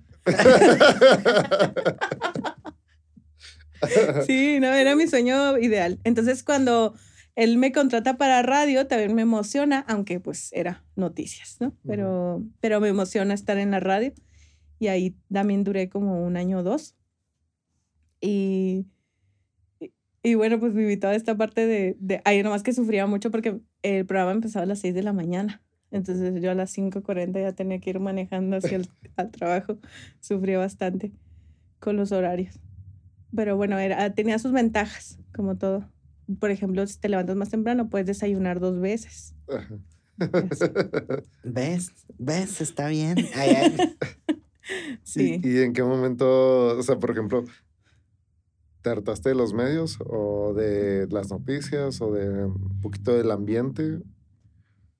Mm, fue mm, como del ambiente, como que era un ambiente demasiado exigente como no tenía ningún día de vacaciones, antes de que digan nada ustedes.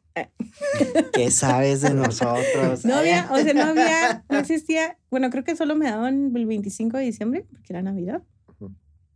Pero bueno, yo no tenía servicio médico, así como ustedes. Focas, focas. Ah, no es cierto. Muchas gracias por estar aquí. ya con esto concluimos. No tenía, no tenía seguro. No tenía, pues sí, las prestaciones eh, básicas no las tenía. Y no las tuve en, por ejemplo, en el precursor tampoco las teníamos. Y es más, yo dudo cuántos reporteros tengan servicios médicos, ¿no? Y además que son es mal pagado también. Sí, claro, ganaba más que cuando era maestra, pero no, pero eso no significaba que era un buen sueldo, pues. Sí. Y eso que yo en radio ganaba mucho mejor que en todos los anteriores, o sea que yo sí sentía, bueno, está decente, ¿no? Pero de todas maneras yo no tenía prestaciones y ningún día de descanso y era demasiado fue demasiado cansada y entonces se abrió una vacante en el área de comunicación en la CDH, en la Comisión Estatal de Derechos Humanos. Y lo que había que hacer en la comisión era un programa, un noticiero en el que se hablara solo de derechos humanos. Entonces yo dije, ah, pues eso me gusta hacer. Es algo de lo que ya he hecho antes, o sea, el noticiero ya sé qué es, ¿no? Nada más sería como empaparme en materia de derechos humanos y que además yo ya venía viendo que cuando a mí me mandaban a cubrir las marchas y todos los eventos sociales, las protestas, yo quería estar del otro lado, ¿no? Yo quería gritar con la gente, yo quería, como que siempre, noté que, que, era, que empatizaba mucho con las personas que estaban... Un alma activista. Sí, que tenían alma activista. Entonces ya dije, bueno, allí en la CDH a lo mejor eh, bueno, pues tratan temas que a mí me interesan.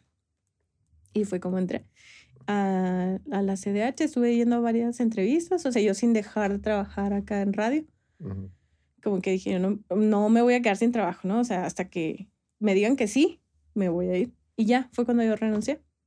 De hecho, me pasó lo mismo igual de la prepa a tiempo, porque me acuerdo que en ese momento que me entrevistó Bernardo, Bernardo Fierro, era mi jefe, le mando saludos. Este, él me decía, bueno, yo todavía estaba como en ciclo escolar cuando era maestra de prepa. Bueno, pero si yo te hablo y ya, ya dejarías tu trabajo en la prepa para venirte para acá. Y lo yo, no, porque tengo, o sea, el compromiso con la prepa hasta agosto, digamos, ¿no? Entonces yo no puedo dejarles a la mitad del semestre.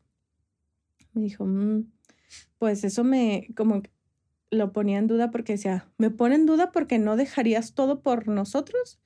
y me hace pensar bien de ti porque también sé que no me vas a dejar tirado el trabajo, ¿no? Como le daba estas dos Un variantes. Ahí. Ajá. Y entonces sí, pues igual, hasta que eh, ya tenía yo confirmado como que iba a entrar a tiempo, pero hasta que terminé mi contrato en la prepa entré. Y entonces acá igual en el radio avisé con tiempo como de que a partir de enero del siguiente año yo me voy a ir a, a la CDH y luego entonces ya me fui. Y luego en la CDH duré otros dos años, de dos años en dos años. Dos Sí, los acá de dos años. dos años. Y también ahí em, me gustó mucho el trabajo que hice ahí, sobre todo como que la área en la que yo estaba, estaba en un área que era muy creativa. Mis compañeros y compañeras se dedicaban a hacer diseños y hacer programas de un personaje que se llama Denny, el defensor de las niñas y los niños y que es un títere, o sea, hacía un títere y hacían, era puro trabajo audiovisual. Entonces estaba muy, muy chido. ¿Y de qué me encargaba ahí? Pues eh, de atender como medios de comunicación, ruedas de prensa, estar al pendiente de todo lo que es de la parte de comunicación. Ahí ya sentiste un cambio muy, este, en cuestión del ambiente laboral, eh, más relajado, más... Sí, aunque eh, ahí todavía muy burocrático, ¿no? Que si yo venía de algo tan relajado como ser reportera, que es un ambiente, pues sí, relajado, muy relajado, a algo muy burocrático, ¿no? Mucho de trámite tras trámite y así. Y el cuidado de la información, sobre todo. Yo me imagino, sobre todo en el aspecto de, o sea, hay un antes y un después de, de ti como persona de entrar y, y antes de entrar. Porque también, por ejemplo, entraste, aunque es comunicación y pareciera que todo pues lo puedes desarrollar cualquiera, así, los temas, el cómo tratarlo, el que se dice, el cómo se dice, y así te va cambiando poquito, ¿no? Inclusive vas viendo a lo mejor, no sé si te llegó a pasar que veías, por ejemplo, mm, pensabas, yo como reportera en el tiempo o en, o en otros medios, este tipo de cosas lo hubiera tratado así, así, así, así. Y aquí me están diciendo que no, tiene que ser así, así, así, o cuidar esos aspectos. Ahora, un poquito la contraparte con los casos, con la información, y entonces empezabas a reflexionar sobre tu quehacer antes en medios de comunicación y ahora dentro de. Sí y no, porque por ejemplo, me acuerdo que cuando me contrataron a mí, o sea, la persona que me contrató me dijo, me interesa que tú entres porque traes eh, estas formas frescas en la que a los reporteros les gusta recibir la información. Entonces queremos que deje de ser tan institucional y entonces hables como, como lo subirías si tú fueras reportera, ¿no? Que, si, que el boletín que salga de aquí salga como si tú fueras reportera. Otros, otros protocolos, ¿no? Ajá. Entonces, por eso. Ok. Entonces, más bien fue a llegar tú a refrescar como las formas de ahí. Sí. Y en tema de derechos humanos sí fue de aprender por tu Aprender, ¿sabes? Lo que más siento que aprendí ahí fue el lenguaje, ¿no? Como el lenguaje inclusivo em, y, y, sobre todo de cómo hablar de, de, cada, de cada colectivo o de cada, de cada persona, ¿no? De, de, por ejemplo, por ejemplo, cómo hablar de víctimas, cómo hablar de sobrevivientes, cómo hablar de personas que viven con discapacidad, como encontrar ese lenguaje para mí fue muy, pues muy importante, ¿no? Porque no, pues no, como reportera no lo, no lo ¿Y, lo aprendiste por medio, ajá, o sea, lo aprendiste por medio de capacitaciones o más como autodidacta, o sea, porque cuando tenía que hablar sobre una, como todas las noticias que yo daba tenían que ver con derechos humanos, entonces tanto esta información que yo tenía que investigar ya venía cargada con este lenguaje y que algunas palabras yo decía, ¿esto qué no? Entonces tenía que investigar. E incluso empecé a descargar manuales que ya existen de lenguaje inclusivo. Ok. Incluyente. Entonces, lo, yo no quería como ir a decir una barbaridad frente a la cámara y entonces tenía, buscaba las formas de, de, ese lenguaje. Sí, y, o sea, en aquel momento, a lo mejor fue novedoso el cambiar y aprender nuevas formas. Después no, no pasó que eso se te complicó también otras cosas como hablar con gente normal que no estaba muy familiarizado con, con, pues sí, con todo lo que ya te habías informado y leído y así, y que de repente ya Sobre todo lo que más... Me, corriges aquí. ¿Y por qué? Ah, no, lo que más me siento que me apagó ahí fue estar en una oficina tanto tiempo. Porque estaba acostumbrada a ser reportera y andar en la calle. Y entonces cada día andaba en lugares diferentes. Y estando en la oficina, pues era, no, pues la misma, o sea, las mismas paredes todos los días. Que durante los, el primer año, por ejemplo, fue realmente como cómodo, ¿no? Como decir, a ver, bájale a tu ritmo de estar corriendo para todos lados todos los días, ¿no? Y ven y siéntate aquí en una silla súper cómodo y luego espérate que den las 11, a las 11 llega el señor que vende burritos aquí afuera. Chetos. De todo vendía ese señor. Yo creo que todavía, todavía debe de ir todos los días llegaba, Pedrito llegaba a las 11 de la mañana y entonces era muy cómodo decir, ah, no, sí, Pedrito ya no tarda en llegar, ahorita tomamos el break y luego los viernes hacíamos un desayunito aquí y nos tomamos una... Muy friendly. Sí, o sea, como completamente distinto, pero sí, ya también después de ese año me empecé a aburrir, como decir, híjole, estoy aquí encerrada. sí. ¿Y cómo fue que cambiaste o te mudaste ahora a tu actual? Pasó que un amigo mío eh, muy cercano se fue a Canadá y él me dijo, vámonos. Y yo le dije yo, si no tuviera trabajo, me iba contigo. Me acuerdo que le dije. Y al empezar el siguiente año, hicieron el cambio, el famoso cambio de administración y, me, y ya yo me quedé sin trabajo. Entonces dije yo, ¿qué estoy esperando? No, o sea, él se acababa de ir en septiembre. Ajá. Y entonces eh, eh, dije, yo ya tengo a alguien allá que me va a recibir, me va a eh, dar hospedaje entonces dije, pues, ¿qué estoy esperando? Me voy y me fui a Canadá el siguiente año. Ok. Ajá. ¿Y en Canadá qué fue? ¿De relax o fue? No, de trabajar, de, trabajar de lo que fuera, así. Ahí hay mucho maple. Fui a, a, lamer los árboles para que sacaran el maple.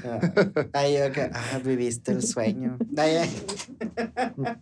¿Y allá qué, qué hacías en Canadá?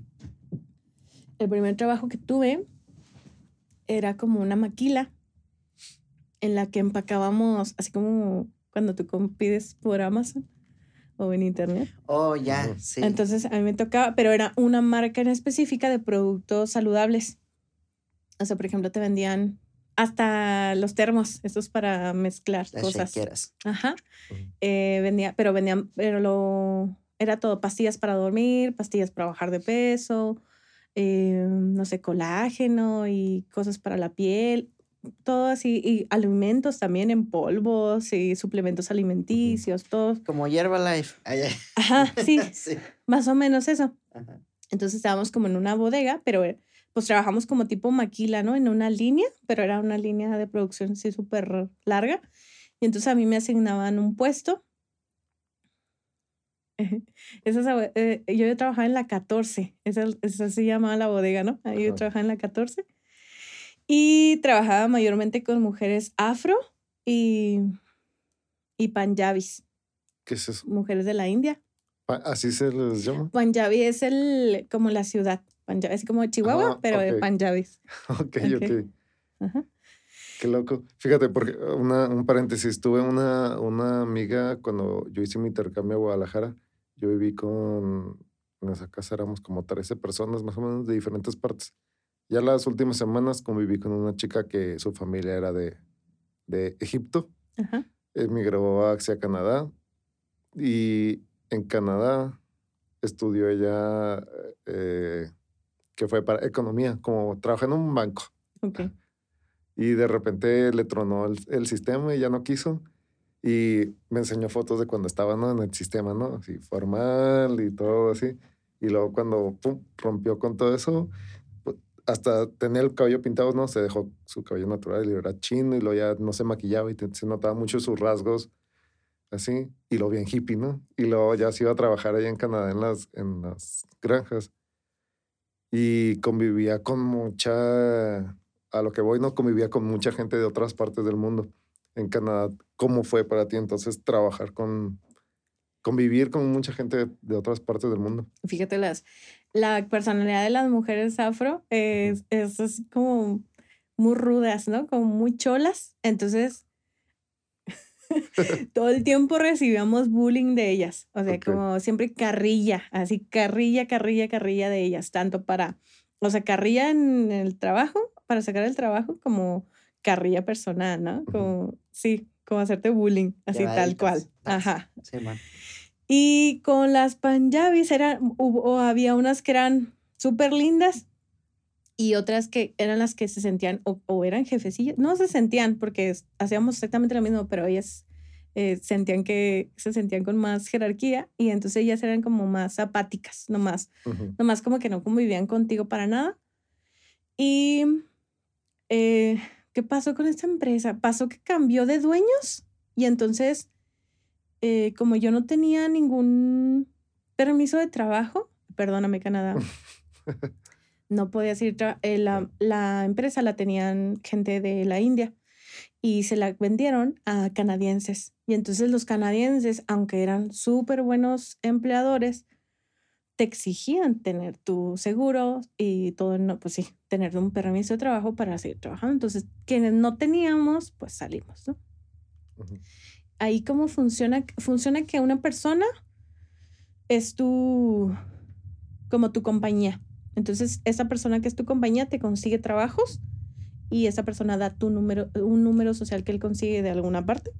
Y entonces, ah, gracias a él, pues él te baja el dinero a ti, ¿no? Es como, como aquí los outsourcing, así, pero allá. Y el, el mío era un salvadoreño. Sí, creo que era salvadoreño. Y entonces ya cuando él vio que nos corrieron de ahí, porque ahí nos pedían ya un, un número de seguro social así como personal, eh, nos, me, nos buscó otro trabajo y empecé a trabajar en una como, es que no es carpintería, pero hacen ventanas, hacen ventanas de aluminio. Y ahí yo lo que hacía era lijar, todo el tiempo lijaba ventanas de aluminio para que las pintaran. Y era todo lo que hacía. Y forrarlas, se forraban así con masking para, para, que, para que había ciertas partes que no se tenían que pintar. era pintura. Ajá. Preparar las cosas para que las pintaran, básicamente. Y allá me tocó trabajar más con Filipinas. Ok. Ajá, me hice muy amiga de las Filipinas. bueno, hablaban francés, ¿no? No, las Filipinas hablan tagalo, que es el idioma de Filipinas. Ok. Y eran filipinos, mexicanos, más mexicanos, y también había afros, pero er, eran como, si acaso, dos, creo. Había gente, más gente filipina, porque la empresa era de filipinos. O sea, los dueños. Ajá. Es de este lado oriental, ¿verdad? Filipinas, ¿dónde queda? A ver, el mapa. A ver, Elías, búscanos el mapa de Filipinas. Pónselo en la pues cara. No sé, pero son, son, islas. Y entonces me acuerdo que una de mis compañeras, Risa se llama, Rizalí es su nombre completo, entonces como su nombre cortito es Risa. Risa me decía que mm, mm, todos se conocían en Filipinas y que cada quien casi que vivía en una isla, o sea, sí. Una isla para cada quien. Era muy pequeño. Sí, sí, sí. Pero, o sea, pero si yo voy al patio y veo a mi vecino, ¿no? Y luego algo muy curioso que me pasó en la 14. En la 14, un día estaba trabajando y veo que llega un amigo mío de la secundaria. O sea, era como, ¿qué? Mira la que vendía O sea, yo sé que, yo sé que, que, Chihuahua está chiquito, ¿no? Y todo, pero, que el mundo está chiquito, pero sí. ¿cómo, que, ¿cómo te vengo tú para acá, no? Y ya, lo conocí allá. No aguantó él mucho, aguantó como un mes, yo creo. Y este, pues porque no le gustaba que lo mandaran, ¿no? Pero sí, allá me lo topé y me dio mucho gusto verlo. Incluso acá en Chihuahua no lo he vuelto a ver. O sea, sí. no lo he vuelto a ver. En, o sea, me lo cuando vayas. Como, las parejas que en Chihuahua nunca se toparon ni nada y fueron a otra parte del mundo a toparse y lo de dónde eres de Chihuahua y ya se casaron. Se casaron. no mames. No, no, pero no me casé. No, y este, y con las Filipinas te digo que les digo que hice como muy buena amistad. Una de ellas sí me decía tienes tu casa en Filipinas. Cuando quieras ir, yo, porque ella rentaba para Airbnb su casa en Filipinas, porque pues ella vivía en Canadá. Mm. Pero mm, me dijo, pero para ti gratis, tú puedes ir a quedarte ya. Pero bueno, ella falleció. Falleció, tenía muchos años. Ami se llama. Bueno, se llamaba Ami. Ami tenía muchos años queriendo ir a Filipinas y entonces lo posponía y lo posponía porque su mamá tenía Alzheimer Y les estoy hablando de una mujer ya grande, ¿no? Y que tenía a su mamá viva. Y pero su mamá tenía Alzheimer y entonces ella trabajaba pues para mandar todo el dinero posible. Trabajaba ahí, en, se llama, esa de, los, de las ventanas se llama Colorbond. Trabajaba en Colorbond y entonces los fines de semana limpiaba departamentos. O sea, como trabajaba todos los días. Y, y entonces mandaba todo el dinero que podía y yo le decía, pero es que ve, porque es que cada vez que te tardes más, o sea, a lo mejor tu mamá se va a acordar menos de ti, ¿no? O sea, tu mamá tiene Alzheimer. Y entonces lo último que supe fue que sí fue a Filipinas, vio a su mamá, vio a su familia, todo. Y cuando iba de regreso al aeropuerto, la atropellaron y uh. murió. Y, le digo, bueno, lo único que consuelo es que murió en Filipinas, ¿no? No tuvo que, o sea, porque el traslado de Canadá a Filipinas es carísimo de una persona muerta. Y entonces ella de verdad alcanzó a despedirse de su familia, a verlos bien y, y a morir allá. Y ella era maestra y entonces le, le, enseñábamos a decir cosas en español y le encantaba. Llevaba su cuaderno y anotaba las cosas que le enseñábamos. Y una de las veces le, la, ya sabía decir eh, fuga. O sea, cuando llegaba la de salida, decía fuga, fuga, fuga, pasaba por todos los pasillos. no, esa no se la enseñamos. pero también le enseñamos a decir, ¿se va a hacer o no se va a hacer la carrita ah. asada? Y tengo un video donde lo dice. Muchas cosas con Ami. Van a ver, bueno, en ese momento van a estar viendo fotos con Ami en las que me la pasaba muy bien ese trabajo. Sí, pasaba.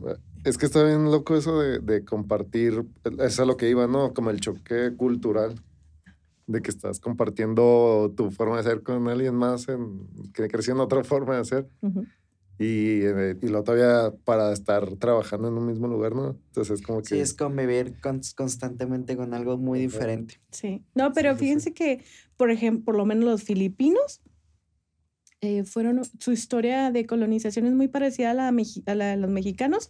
Entonces son católicos todos, como nosotros. Y bueno, como la mayoría de las personas. la religión predominante. Ajá. Y este... Y entonces son muy parecidos. Y hay palabras en tagalo que son iguales en español. Todos los utensilios, por ejemplo, tenedor, cuchara, todo eso es igual. Cabaña se dice igual. Mm, creo que, bueno, no me acuerdo ahorita de otra palabra, ¿no? Que en la, que compartíamos con Ami, que eran y que era igual. Ah, voy a poder ir a pedir una cabaña con tenedores, cucharas. Sí, sí, sí. Sin problemas. En Filipinas, sí. Y de, y de Canadá regresas a, a México. Ajá.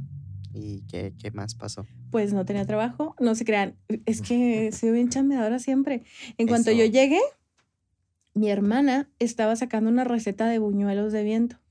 Entonces me dijo, mira, acabo de sacar esta receta. O sea, de que ya le salía perfecta y salían muy bonitos los buñuelos y riquísimos. Y entonces me dijo, yo llegué en diciembre, o sea, me fui en enero y regresé ya para Navidad. Y me dijo, hacemos y vendemos. Y le dije, pues yo no tengo trabajo. ¿Qué pierdo? Pues y nos pusimos a hacer. Bienvenidos a la travesía otra vez. Eh. y nos pusimos a hacer buñuelos y vendimos un montón de pedidos de Buñuelandia, se llamó en ese momento. Buen nombre. ¿eh? Y este, y ya, eso fue en ese periodo.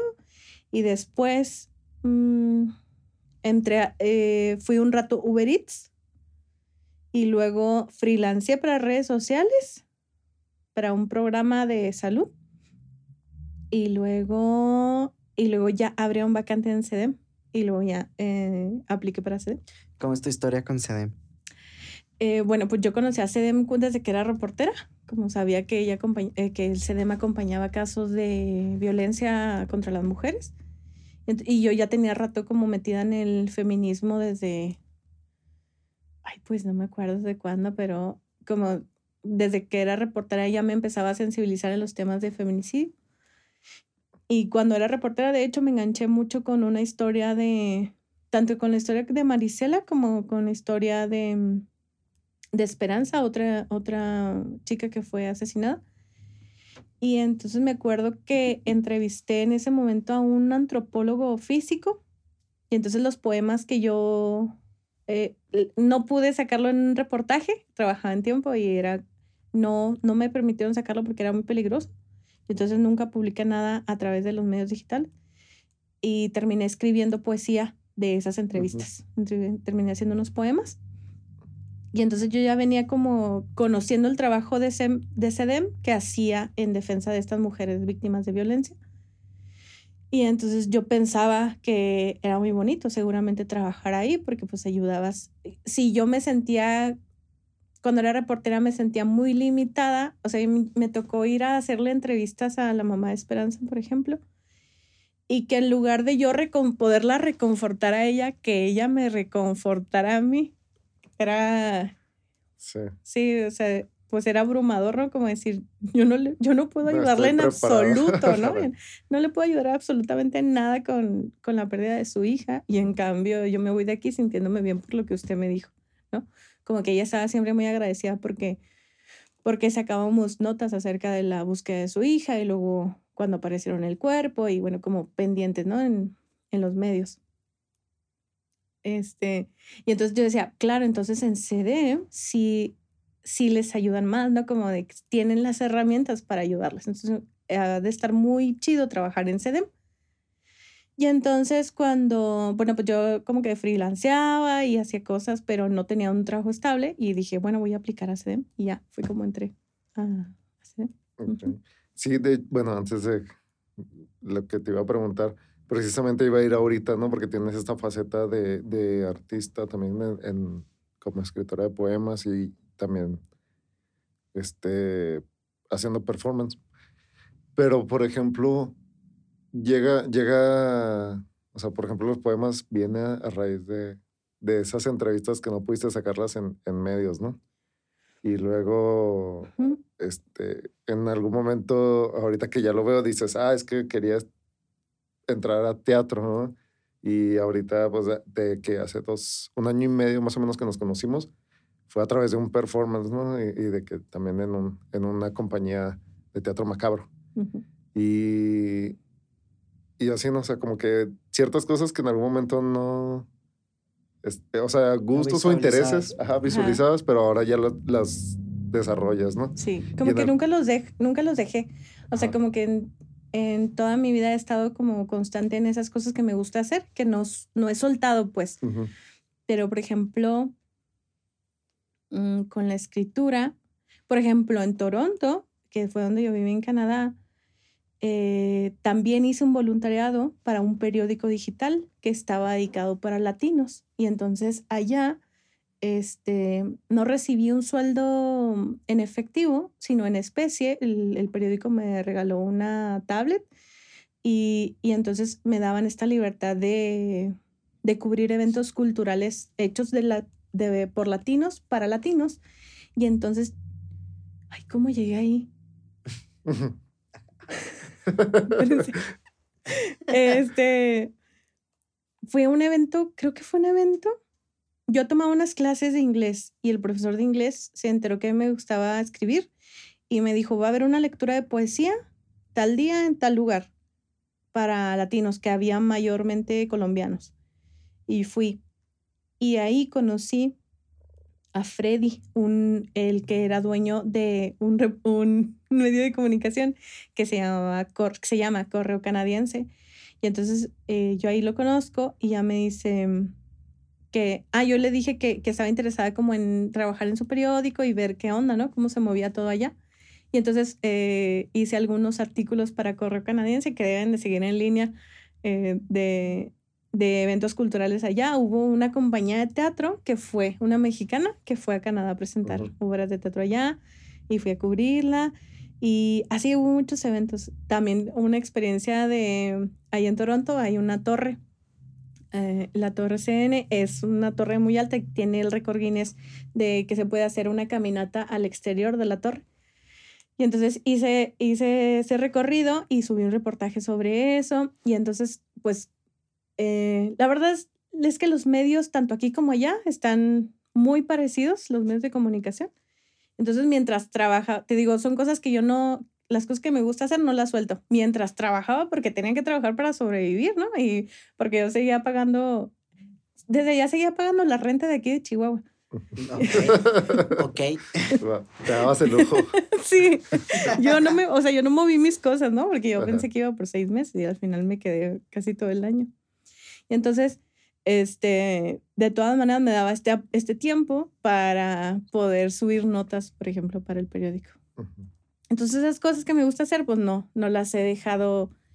Cuando yo, yo empecé a escribir por el bachilleres, bueno, de niña tenía diarios, ¿no? Pero en el bachilleres empecé a escribir narrativa como historias, que ahorita las leo y están bien densas. y yo, ¿qué? ¿Qué telenovela es esta? y, este, y ahí fue donde empecé a escribir. Se me vino a la mente eso.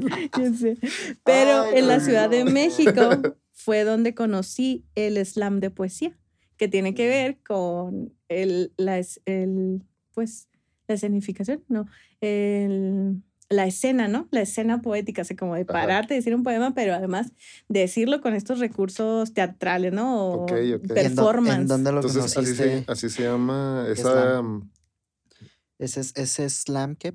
Es slam. slam. de poesía. Ajá. El slam de poesía lo conocí en la Ciudad de México, en un bar que se llama La Iguana Bar. Ah, sí. Ahí. ¿Todavía existirá? No sé, debería que ir. porque estaba muy rica la pizza ahí.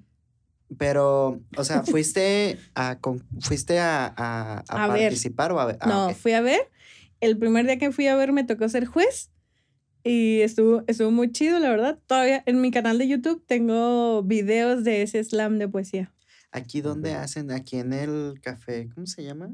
Reborujo. En el Reborujo sí llegan a hacer, ¿no? Sí ha, ha habido, pero hasta ahorita, pues además por pandemia, no he vuelto a ver.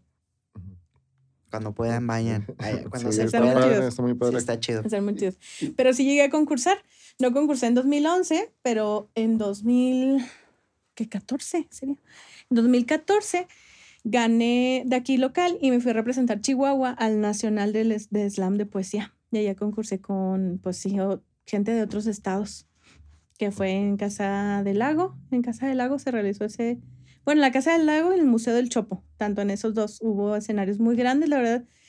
Fue así, eh, ha sido las veces que he estado enfrente de más personas y que no era como, tienen una energía de, como que tú no puedes contener, ¿no? Como que tú eres una persona y toda esta gente te está gritando y te está abuchando y se está emocionando con lo que estás diciendo y tú no sabes qué hacer, es como de, es demasiado.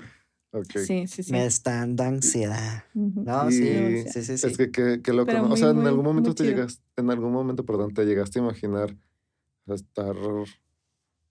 O sea, de pinteártela para ir a dar una solicitud en una televisora a estar enfrente de un chorro de personas eh, citando un poema. No, no, nunca lo pensé. Me acuerdo mucho que... como que se me figura como que tú fuiste haciendo las cosas y se te presentaban de repente, ¿no? Y ya estoy aquí haciendo esto, ¿no? ¿Cómo se hace? No sé. De lo del slam, sí. Fue, yo me acuerdo que me propuse, o sea, fue como una... Eh, como en estos deseos de año nuevo, ¿no? De como me voy a proponer escribir más poesía, pero más poesía no nada más escrita, sino que cuando yo descubrí la, el slam, como que a mí me gusta que la poesía sea se diga, ¿no? Se diga en voz alta. Y entonces eh, dije, siempre creí que yo no iba a poder escribir poesía. Les digo que yo en el bache escribía narrativa, escribía cuentos o historias, Ajá, muy, densos, telenovelas.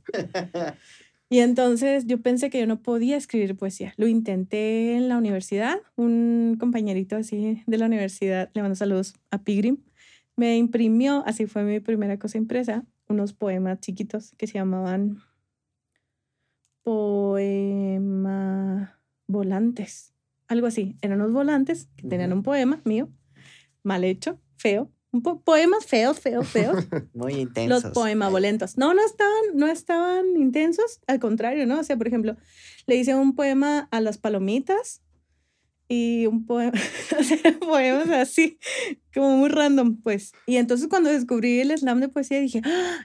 la poesía no tiene que ser escrita, o sea, se puede decir y... Ah, hay mucha gente que, que, considera que la poesía solo es poesía bonita. No. O sea, no, pues ¿podrías platicarnos un poquito de, de ese lado del ambiente de, bueno, de la cultura de la poesía. Bueno, pues yo he encontrado poemas que, o sea, que duelen, ¿no? Que tú lo lees y dices, ay, o sea, en sí un poema busca eh, transmitir emociones. emociones. pero no solo bonitos. Es como el arte en general, ¿no? O sea, no te pones a ver una película de terror y dices, ay, qué bonita. ¿Y, qué es lo que lo considera? Vayan a revisarse si piensan eso. ¿Qué es lo que considera un poema? O sea, ¿qué lo hace un poema? El uso de eh, lenguaje no, no común, o sea, por ejemplo, eh, lo común o, no literal, ¿no? Lo literal es decirte te quiero, así decirte, porque cuando paso el tiempo contigo las horas son eh, eh, inconfundibles, ¿no? no sé, como esa otra forma de decir cosas que no sean de manera literal, porque eso ya lo hacemos todos los días, ¿no? En el lenguaje cotidiano. Es, todos los días aprende algo nuevo, Pero en la, en la, poesía en voz alta como que unió todas las cosas que me gustan, la música, el teatro, las letras. Ok, sí, sí. Porque e, eso es lo que iba, ¿no? Porque ahorita es como que, bueno, es lo que se percibe desde afuera. Que ya hay un punto donde encuentras esta como sincronía. aquí, ajá, sincronía, aquí pertenezco, esto es lo que soy, esto es lo que hago, esto es lo que me gusta. Estoy como después de andar de un lado para otro y aquí, ya intentando, moviéndole y así, llega un momento donde estás en un lugar donde trabajas con, con, pues en la sociedad civil y al mismo tiempo desarrollas aparte de todos estos proyectos que inclusive hace el año pasado, ¿cómo se llama? se imprimió un poemario tuyo, ¿no? Sí. Como proyecto hiciste. ¿Corpore? Corpórea. Ahí está. eh, denme una galleta. sí, el, eh, bueno, fue es mi primer poemario impreso así como libro, porque antes de eso, bueno, los volantes que les dije, pero había hecho un fanzine, que es pues una revistita muy casera, con Perly, una diseñadora gráfica, una amiga. Y, y, eso era lo único que había yo publicado, que ese fanzine fue el que yo llevé a Toronto y que mi supervisora de Color Bond me ayudó a imprimir, o sea, yo estoy como recordando como lo pude llevar hasta Toronto ese poemario y, y, me lo imprimieron ahí en el trabajo, ¿no? O sea, porque es muy raro, ¿eh? En Canadá no hay este cibercafés como aquí. Todos tienen internet, digo, X. Pero no tenía impresora. Ah. No tenía impresora, ¿cómo le hacía para imprimirlos? Bueno, entonces total que los imprimí, esta chica me ayudó a imprimirlos ahí en el trabajo y los vendí en dólares la revista más cara que he comprado en Chihuahua. que ha vendido Chihuahua. Sí, así. ¿Cuánto? Cinco dólares. No, no tenía un precio. El fanzine nunca tuvo precio. Mm. Aplicaste la de lo era que guste. precio sugerido. Era precio lo sugerido. Lo que guste cooperar, ¿no? Sí. Sí, sí. No me acuerdo cuánto fue lo más que me lo pagaron, porque también cuando lo llevé a la Ciudad de México, ese mismo fanzine, y también. No, no pasa nada. Y también allá este, hubo morras así como que, que pagaron un montón por el, por el fanzine. Y yo decía, qué chido, gracias. A la gente le gustaba mucho ese fanzine. Voy a vender más. Todavía tengo fanzines, amigos. y luego después, pues vino la publicación de este libro, que es Corpórea, en el que, por ejemplo, en, el fanzine todavía hablo mucho de, eh, de problemas sociales. Y en Corpórea ya me eh, como especialicé o me puse a hablar solamente de las corporalidades de las mujeres y todo lo que significa vivir en una cuerpa de mujer, ¿no? Y que, pues sí, en esta sociedad, en el mundo en sí, ¿no? Sobrevivir. Ya. Y bueno, también tiene a raíz de, de, por ejemplo, ese, el poemario de Corporeal lo escribiste hace cuánto? Lo escribí durante, o sea, regresando, regresando de Toronto. Me gané, me gané un fondo para como creadora y entonces todo ese año me dediqué a escribirlo. Mientras estabas también en CEDEM. no. No, todavía no. En 2019 yo entré a CEDEM en febrero de 2020. Ok, mi duda, mi duda va al respecto porque, o sea, en CEDEM es muy similar, bueno, no sé qué tanto, pero se entiende como por igual que la Comisión de Derechos Humanos, ¿no? Igual reaprendes y empiezas a ver lo que hay detrás de todo este lenguaje y, y, lo, cómo hablar de ciertas cosas. Pero, por ejemplo, dices que ya estabas tú también desde hace tiempo en colectivos feministas. Entonces, te, te, ayudó los colectivos feministas a también, y derechos humanos para en CEDEM ya llegar como estoy en, dentro de mi ambiente, mi pecera, mi, mi, agua. O de repente fue, por ejemplo, cuando sacas Corpórea y estar dentro de, de, de CEDEM, repensar un poquito y reescribir ciertas cosas o darle una refresh. Mm, creo que ya lo que pasa es que tenía muchos años trabajando con la corporalidad, o sea, con el tema de las corporalidades. Y estoy tratando de acordarme de los años, porque mm, creo que fue en 2012. En 2012 me, me invitaron a una colectiva que se llamaba em, Versiones de unas versiones, colectivo Versiones. El colectivo Versiones estaba conformado por puras artistas chihuahuenses, bueno, no chihuahuenses, había mujeres de otros, de otros países. Por puras mujeres eh, artistas, eh, que eran tanto artistas visuales, escritoras, músicas. Y entonces a mí me invitan a participar y en esa ocasión tratamos el tema de la cicatriz. Y entonces creamos una, una exposición colectiva, todas las eh, integrantes, y cada quien habló de una cicatriz. Yo en ese momento que me afectaba el tema de, las, de los feminicidios, hablé de los feminicidios como una cicatriz em, colectiva de la sociedad, ¿no? Como este, es, pero bueno, al final, en mi camino de escritura hacia esto, yo me di cuenta que no era una cicatriz, ¿no? Los feminicidios no son una cicatriz, sino que siguen siendo como una herida abierta, que es diferente a una cicatriz, porque pues, ya, una cicatriz es cuando algo ya pasó, ¿no? Ya se cerró. cada, cada artista exploró diferentes cosas. Y entonces yo me fui por el lado del feminicidio. Pero mis otras, de hecho, ahí pudimos eh, conseguir exposición en el Museo Dolores Almeida, donde yo había hecho un voluntariado, le llevamos a la Ciudad de México, estuve en Juárez y también nos fuimos a España, fuimos a Cataluña, a un centro cultural y le expusimos allá. y, y bueno, total que otras de las artistas hablaban de, la, de las del cuerpo, ¿no? O sea, de cicatrices corporales, como desde decir que el ombligo es una cicatriz, porque, y es una cicatriz que, que nos recuerda que existe la vida, ¿no? Porque a través del ombligo pues nos alimentaban, ¿no? En el vientre. Y entonces cuando ellas ponen este foco acerca del cuerpo, a mí me empieza a hacer ruido el cuerpo y el cuerpo y el cuerpo y el cuerpo, es 2012. Entonces yo empecé a pensar en, en, escribir sobre el cuerpo desde el 2012, 2013, ¿no? Y luego, pero nunca me animé a escribir, como que siempre escribía cosas que veía, lo externo. Y entonces cuando ya empecé a escribir Corpórea, es creo de lo más personal o de lo más interno que he escrito. Pero pues el tema, el tema lo traía desde hace mucho, desde antes de irme a Canadá. O sea, yo decía que quería hacer un poemario en el que hablara acerca del cuerpo. Y ya, bueno, pues cuando regreso lo puedo concretar porque, porque me ganó esta, este fondo, ¿no? Y me siento, me siento obligada a hacerlo, ¿no? Además.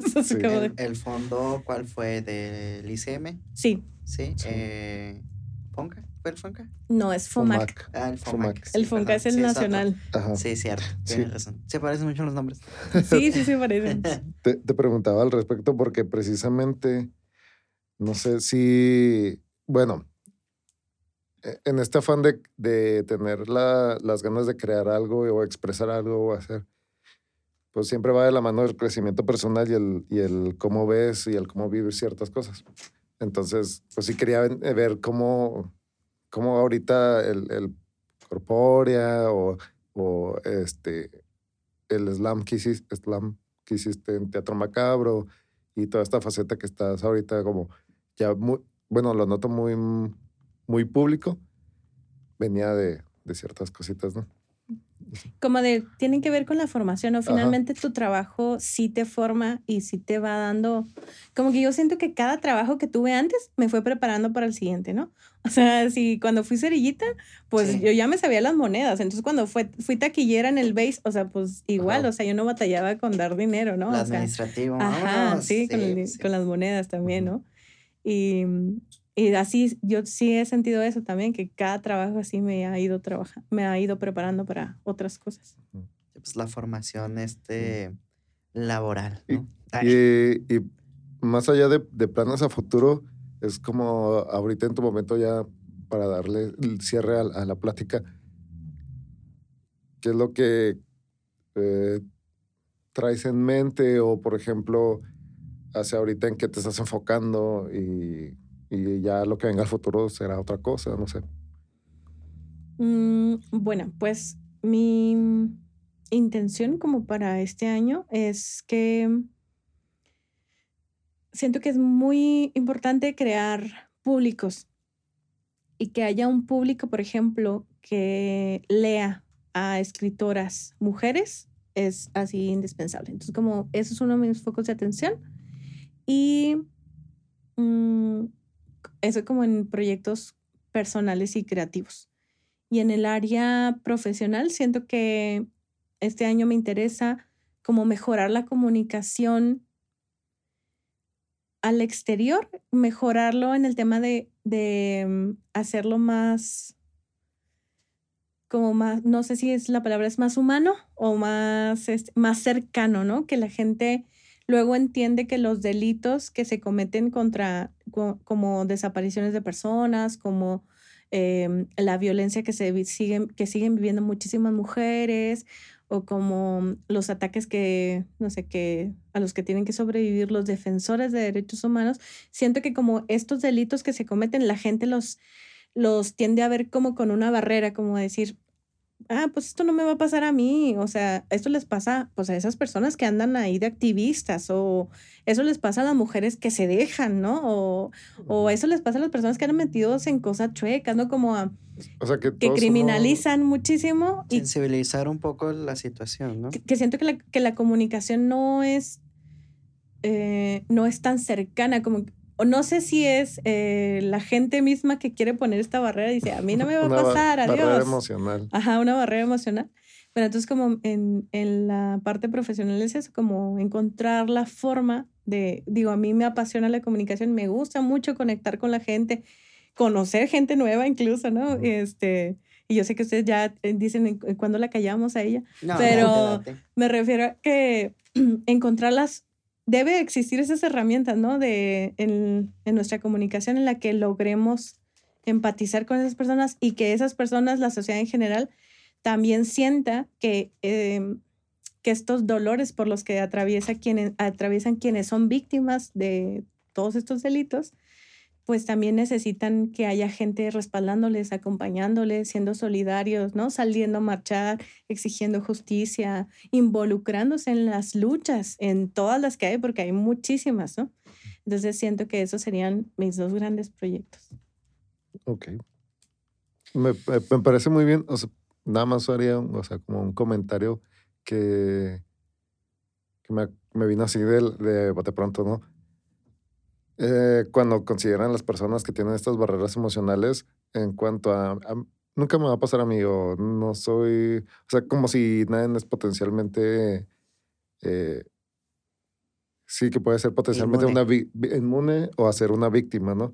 Que obviamente no se le sea a nadie ni pues obviamente ojalá a nadie le pasar, pero pues son cosas que pasan y, y también hay gente que está trabajando para que no pasen. Pero como entonces nada más ahí es la, sería al menos una forma, para la gente acepte esa potencialidad, porque también es lo mismo, ¿no? Te causa, hay gente que no puede lidiar con eso, ¿no? Y, y imagínate, hay gente que podría estar todo el tiempo en pánico, ¿no? Puedo ser una víctima, puedo ser una víctima, o así, ¿no? Entonces, o hay gente que simplemente es desinteresada, o, hay gente que, o sea, hay muchas formas de reaccionar ante eso, ¿no? O inclusive victimarios, ¿no? Que, que también no hay que sea, siento que también la, la, la problemática un poco social de que a lo mejor hay un poco de desinterés de ver la situación que se vive, ¿no? Este, pues hay defensores que, que como dice Yair, que están continuamente luchando, eh, bueno, defendiendo esa parte para poner y exponer ciertos temas que a lo mejor a la sociedad no les gusta admitir. En este caso puede ser la, la violencia a la mujer, que como tú dices, hay muchísimos, muchísimas eh, luchas, pero obviamente desde tu trinchera, eh, ¿cómo, cómo, cómo harías ver a las personas, ¿no? De, de, este conflicto es real, está pasando, póngale atención, se puede detonar algo muy, muy fuerte. es, es, un, es algo que voy a descubrir próximamente, no se crean. pues es, algo por lo que se habría está que, eh, sí, es algo por lo que se está trabajando, pero habría que trabajar mucho, por ejemplo, eh, así enfocándonos de manera muy local a Chihuahua. Chihuahua se destaca porque somos personas muy solidarias, o sea, nuestro valor principal que nosotros mismos lo concebimos como nuestro es la solidaridad. Y, y entonces habría que ir, o sea, en temas técnicos y como la estrategia de comunicación, tendría que ir por una, desde un punto de vista positivo, completamente, o sea, sin irnos a, lo, a la tragedia, pues. y, y hacia decir, recordarnos que es los chihuahuenses y las chihuahuenses somos personas solidarias. Y entonces, si somos solidarias, pues entonces podríamos voltear a ver a estas personas, ¿no? No como dejar de ser e, o egoístas, como decir nada más pienso en mí y mi bienestar, sino como hay otras personas aquí mismo que están necesitando de mi ayuda, ¿no? De hasta de compartir una imagen y ya, o asistir a una marcha, o sea, que puede ser ese abismo desde compartir algo, darle like a algo en redes, hasta salir a marchar y exigir justicia.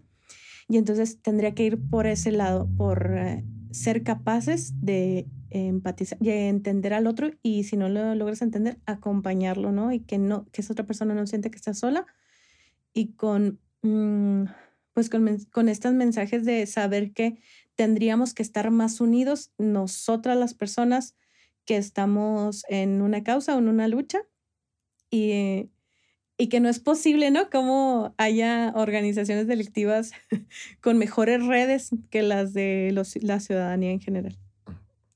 Bueno, entonces esperemos verlo, eh, pues sí, más cada vez mejores resultados, no como los resultados, porque ya sé si ya es algo que se tiene que trabajar. Se ha trabajado, perdón, desde hace tiempo, pero sí, yo creo que sobre todo se ha ido notando en las nuevas generaciones. Ese, porque sí hay con chavitos que vas viendo como... Que están más comprometidos, más comprometidos poquito. Entonces, ahí va para largo, ¿no? Sí, sí, a lo mejor no lo vamos a ver, pero pues... Yo espero y sí. pero estamos, pero de que estamos trabajando para eso estamos trabajando. Pues bueno, ah, qué buena plática. Este, esperamos que les haya gustado. Este, antes de, despedirnos, tus redes, Marce, ¿dónde te, te encuentran? Estoy como Marcela Zamudia, tanto en Facebook y en Instagram. Estoy como la Zamudia Escritora. Mm, ¿Y qué más tengo? Tengo Twitter. Estoy como arroba Marces Zamudio. Y tengo un canal de YouTube también como Marcela Zamudia. Y eso es todo. Eso es todo. Van a estar ahí en, las, en, la, en el copy. Ok. Aquí va a aparecer para que sigan mis redes sociales. Bueno, este, ¿algo más que agregar, Yair, antes de irnos? Ah, gracias a los que estén escuchando hasta este momento o que lo hayan escuchado por partes también. Pasa. O en clips. Llega pasada por clips y todo, pero gracias por estar. Este, y pues siempre se va. Hay mucha gente aquí en Chihuahua este, que, que va a seguir siendo invitada aquí al programa. Y muchas gracias a ustedes dos por haberme invitado. Eh, además, creo que eh, justo el CEDEM eh, me ha permitido trabajar con ustedes. Yay. Y conocer, bueno, conocerlos por Teatro Macabro, pero trabajar con ustedes gracias al, al, Centro de Derechos Humanos de las Mujeres y, y, la verdad ha sido un gusto conocerles. Todo el, eh, el trabajo que ustedes hacen es siempre muy profesional y, este, y muy necesario tanto para las organizaciones como para, para todos. No, pues gracias. Muchas gracias y pues nada amigos, esperamos que les haya gustado. Eh, no olviden seguirnos en nuestras redes, todo va a estar aquí en la caja de, comentarios. Y pues nada, cuídense mucho. Eh, ya viene la dosis para, espero que este salga para la dosis de los de 40 años, así que vayan y vacúnense y sean responsables y pues nada.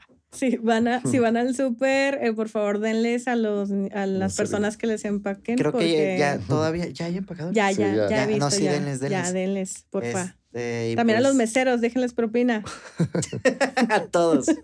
Nos vemos amigos, cuídense. bye. Bye, bye. bye.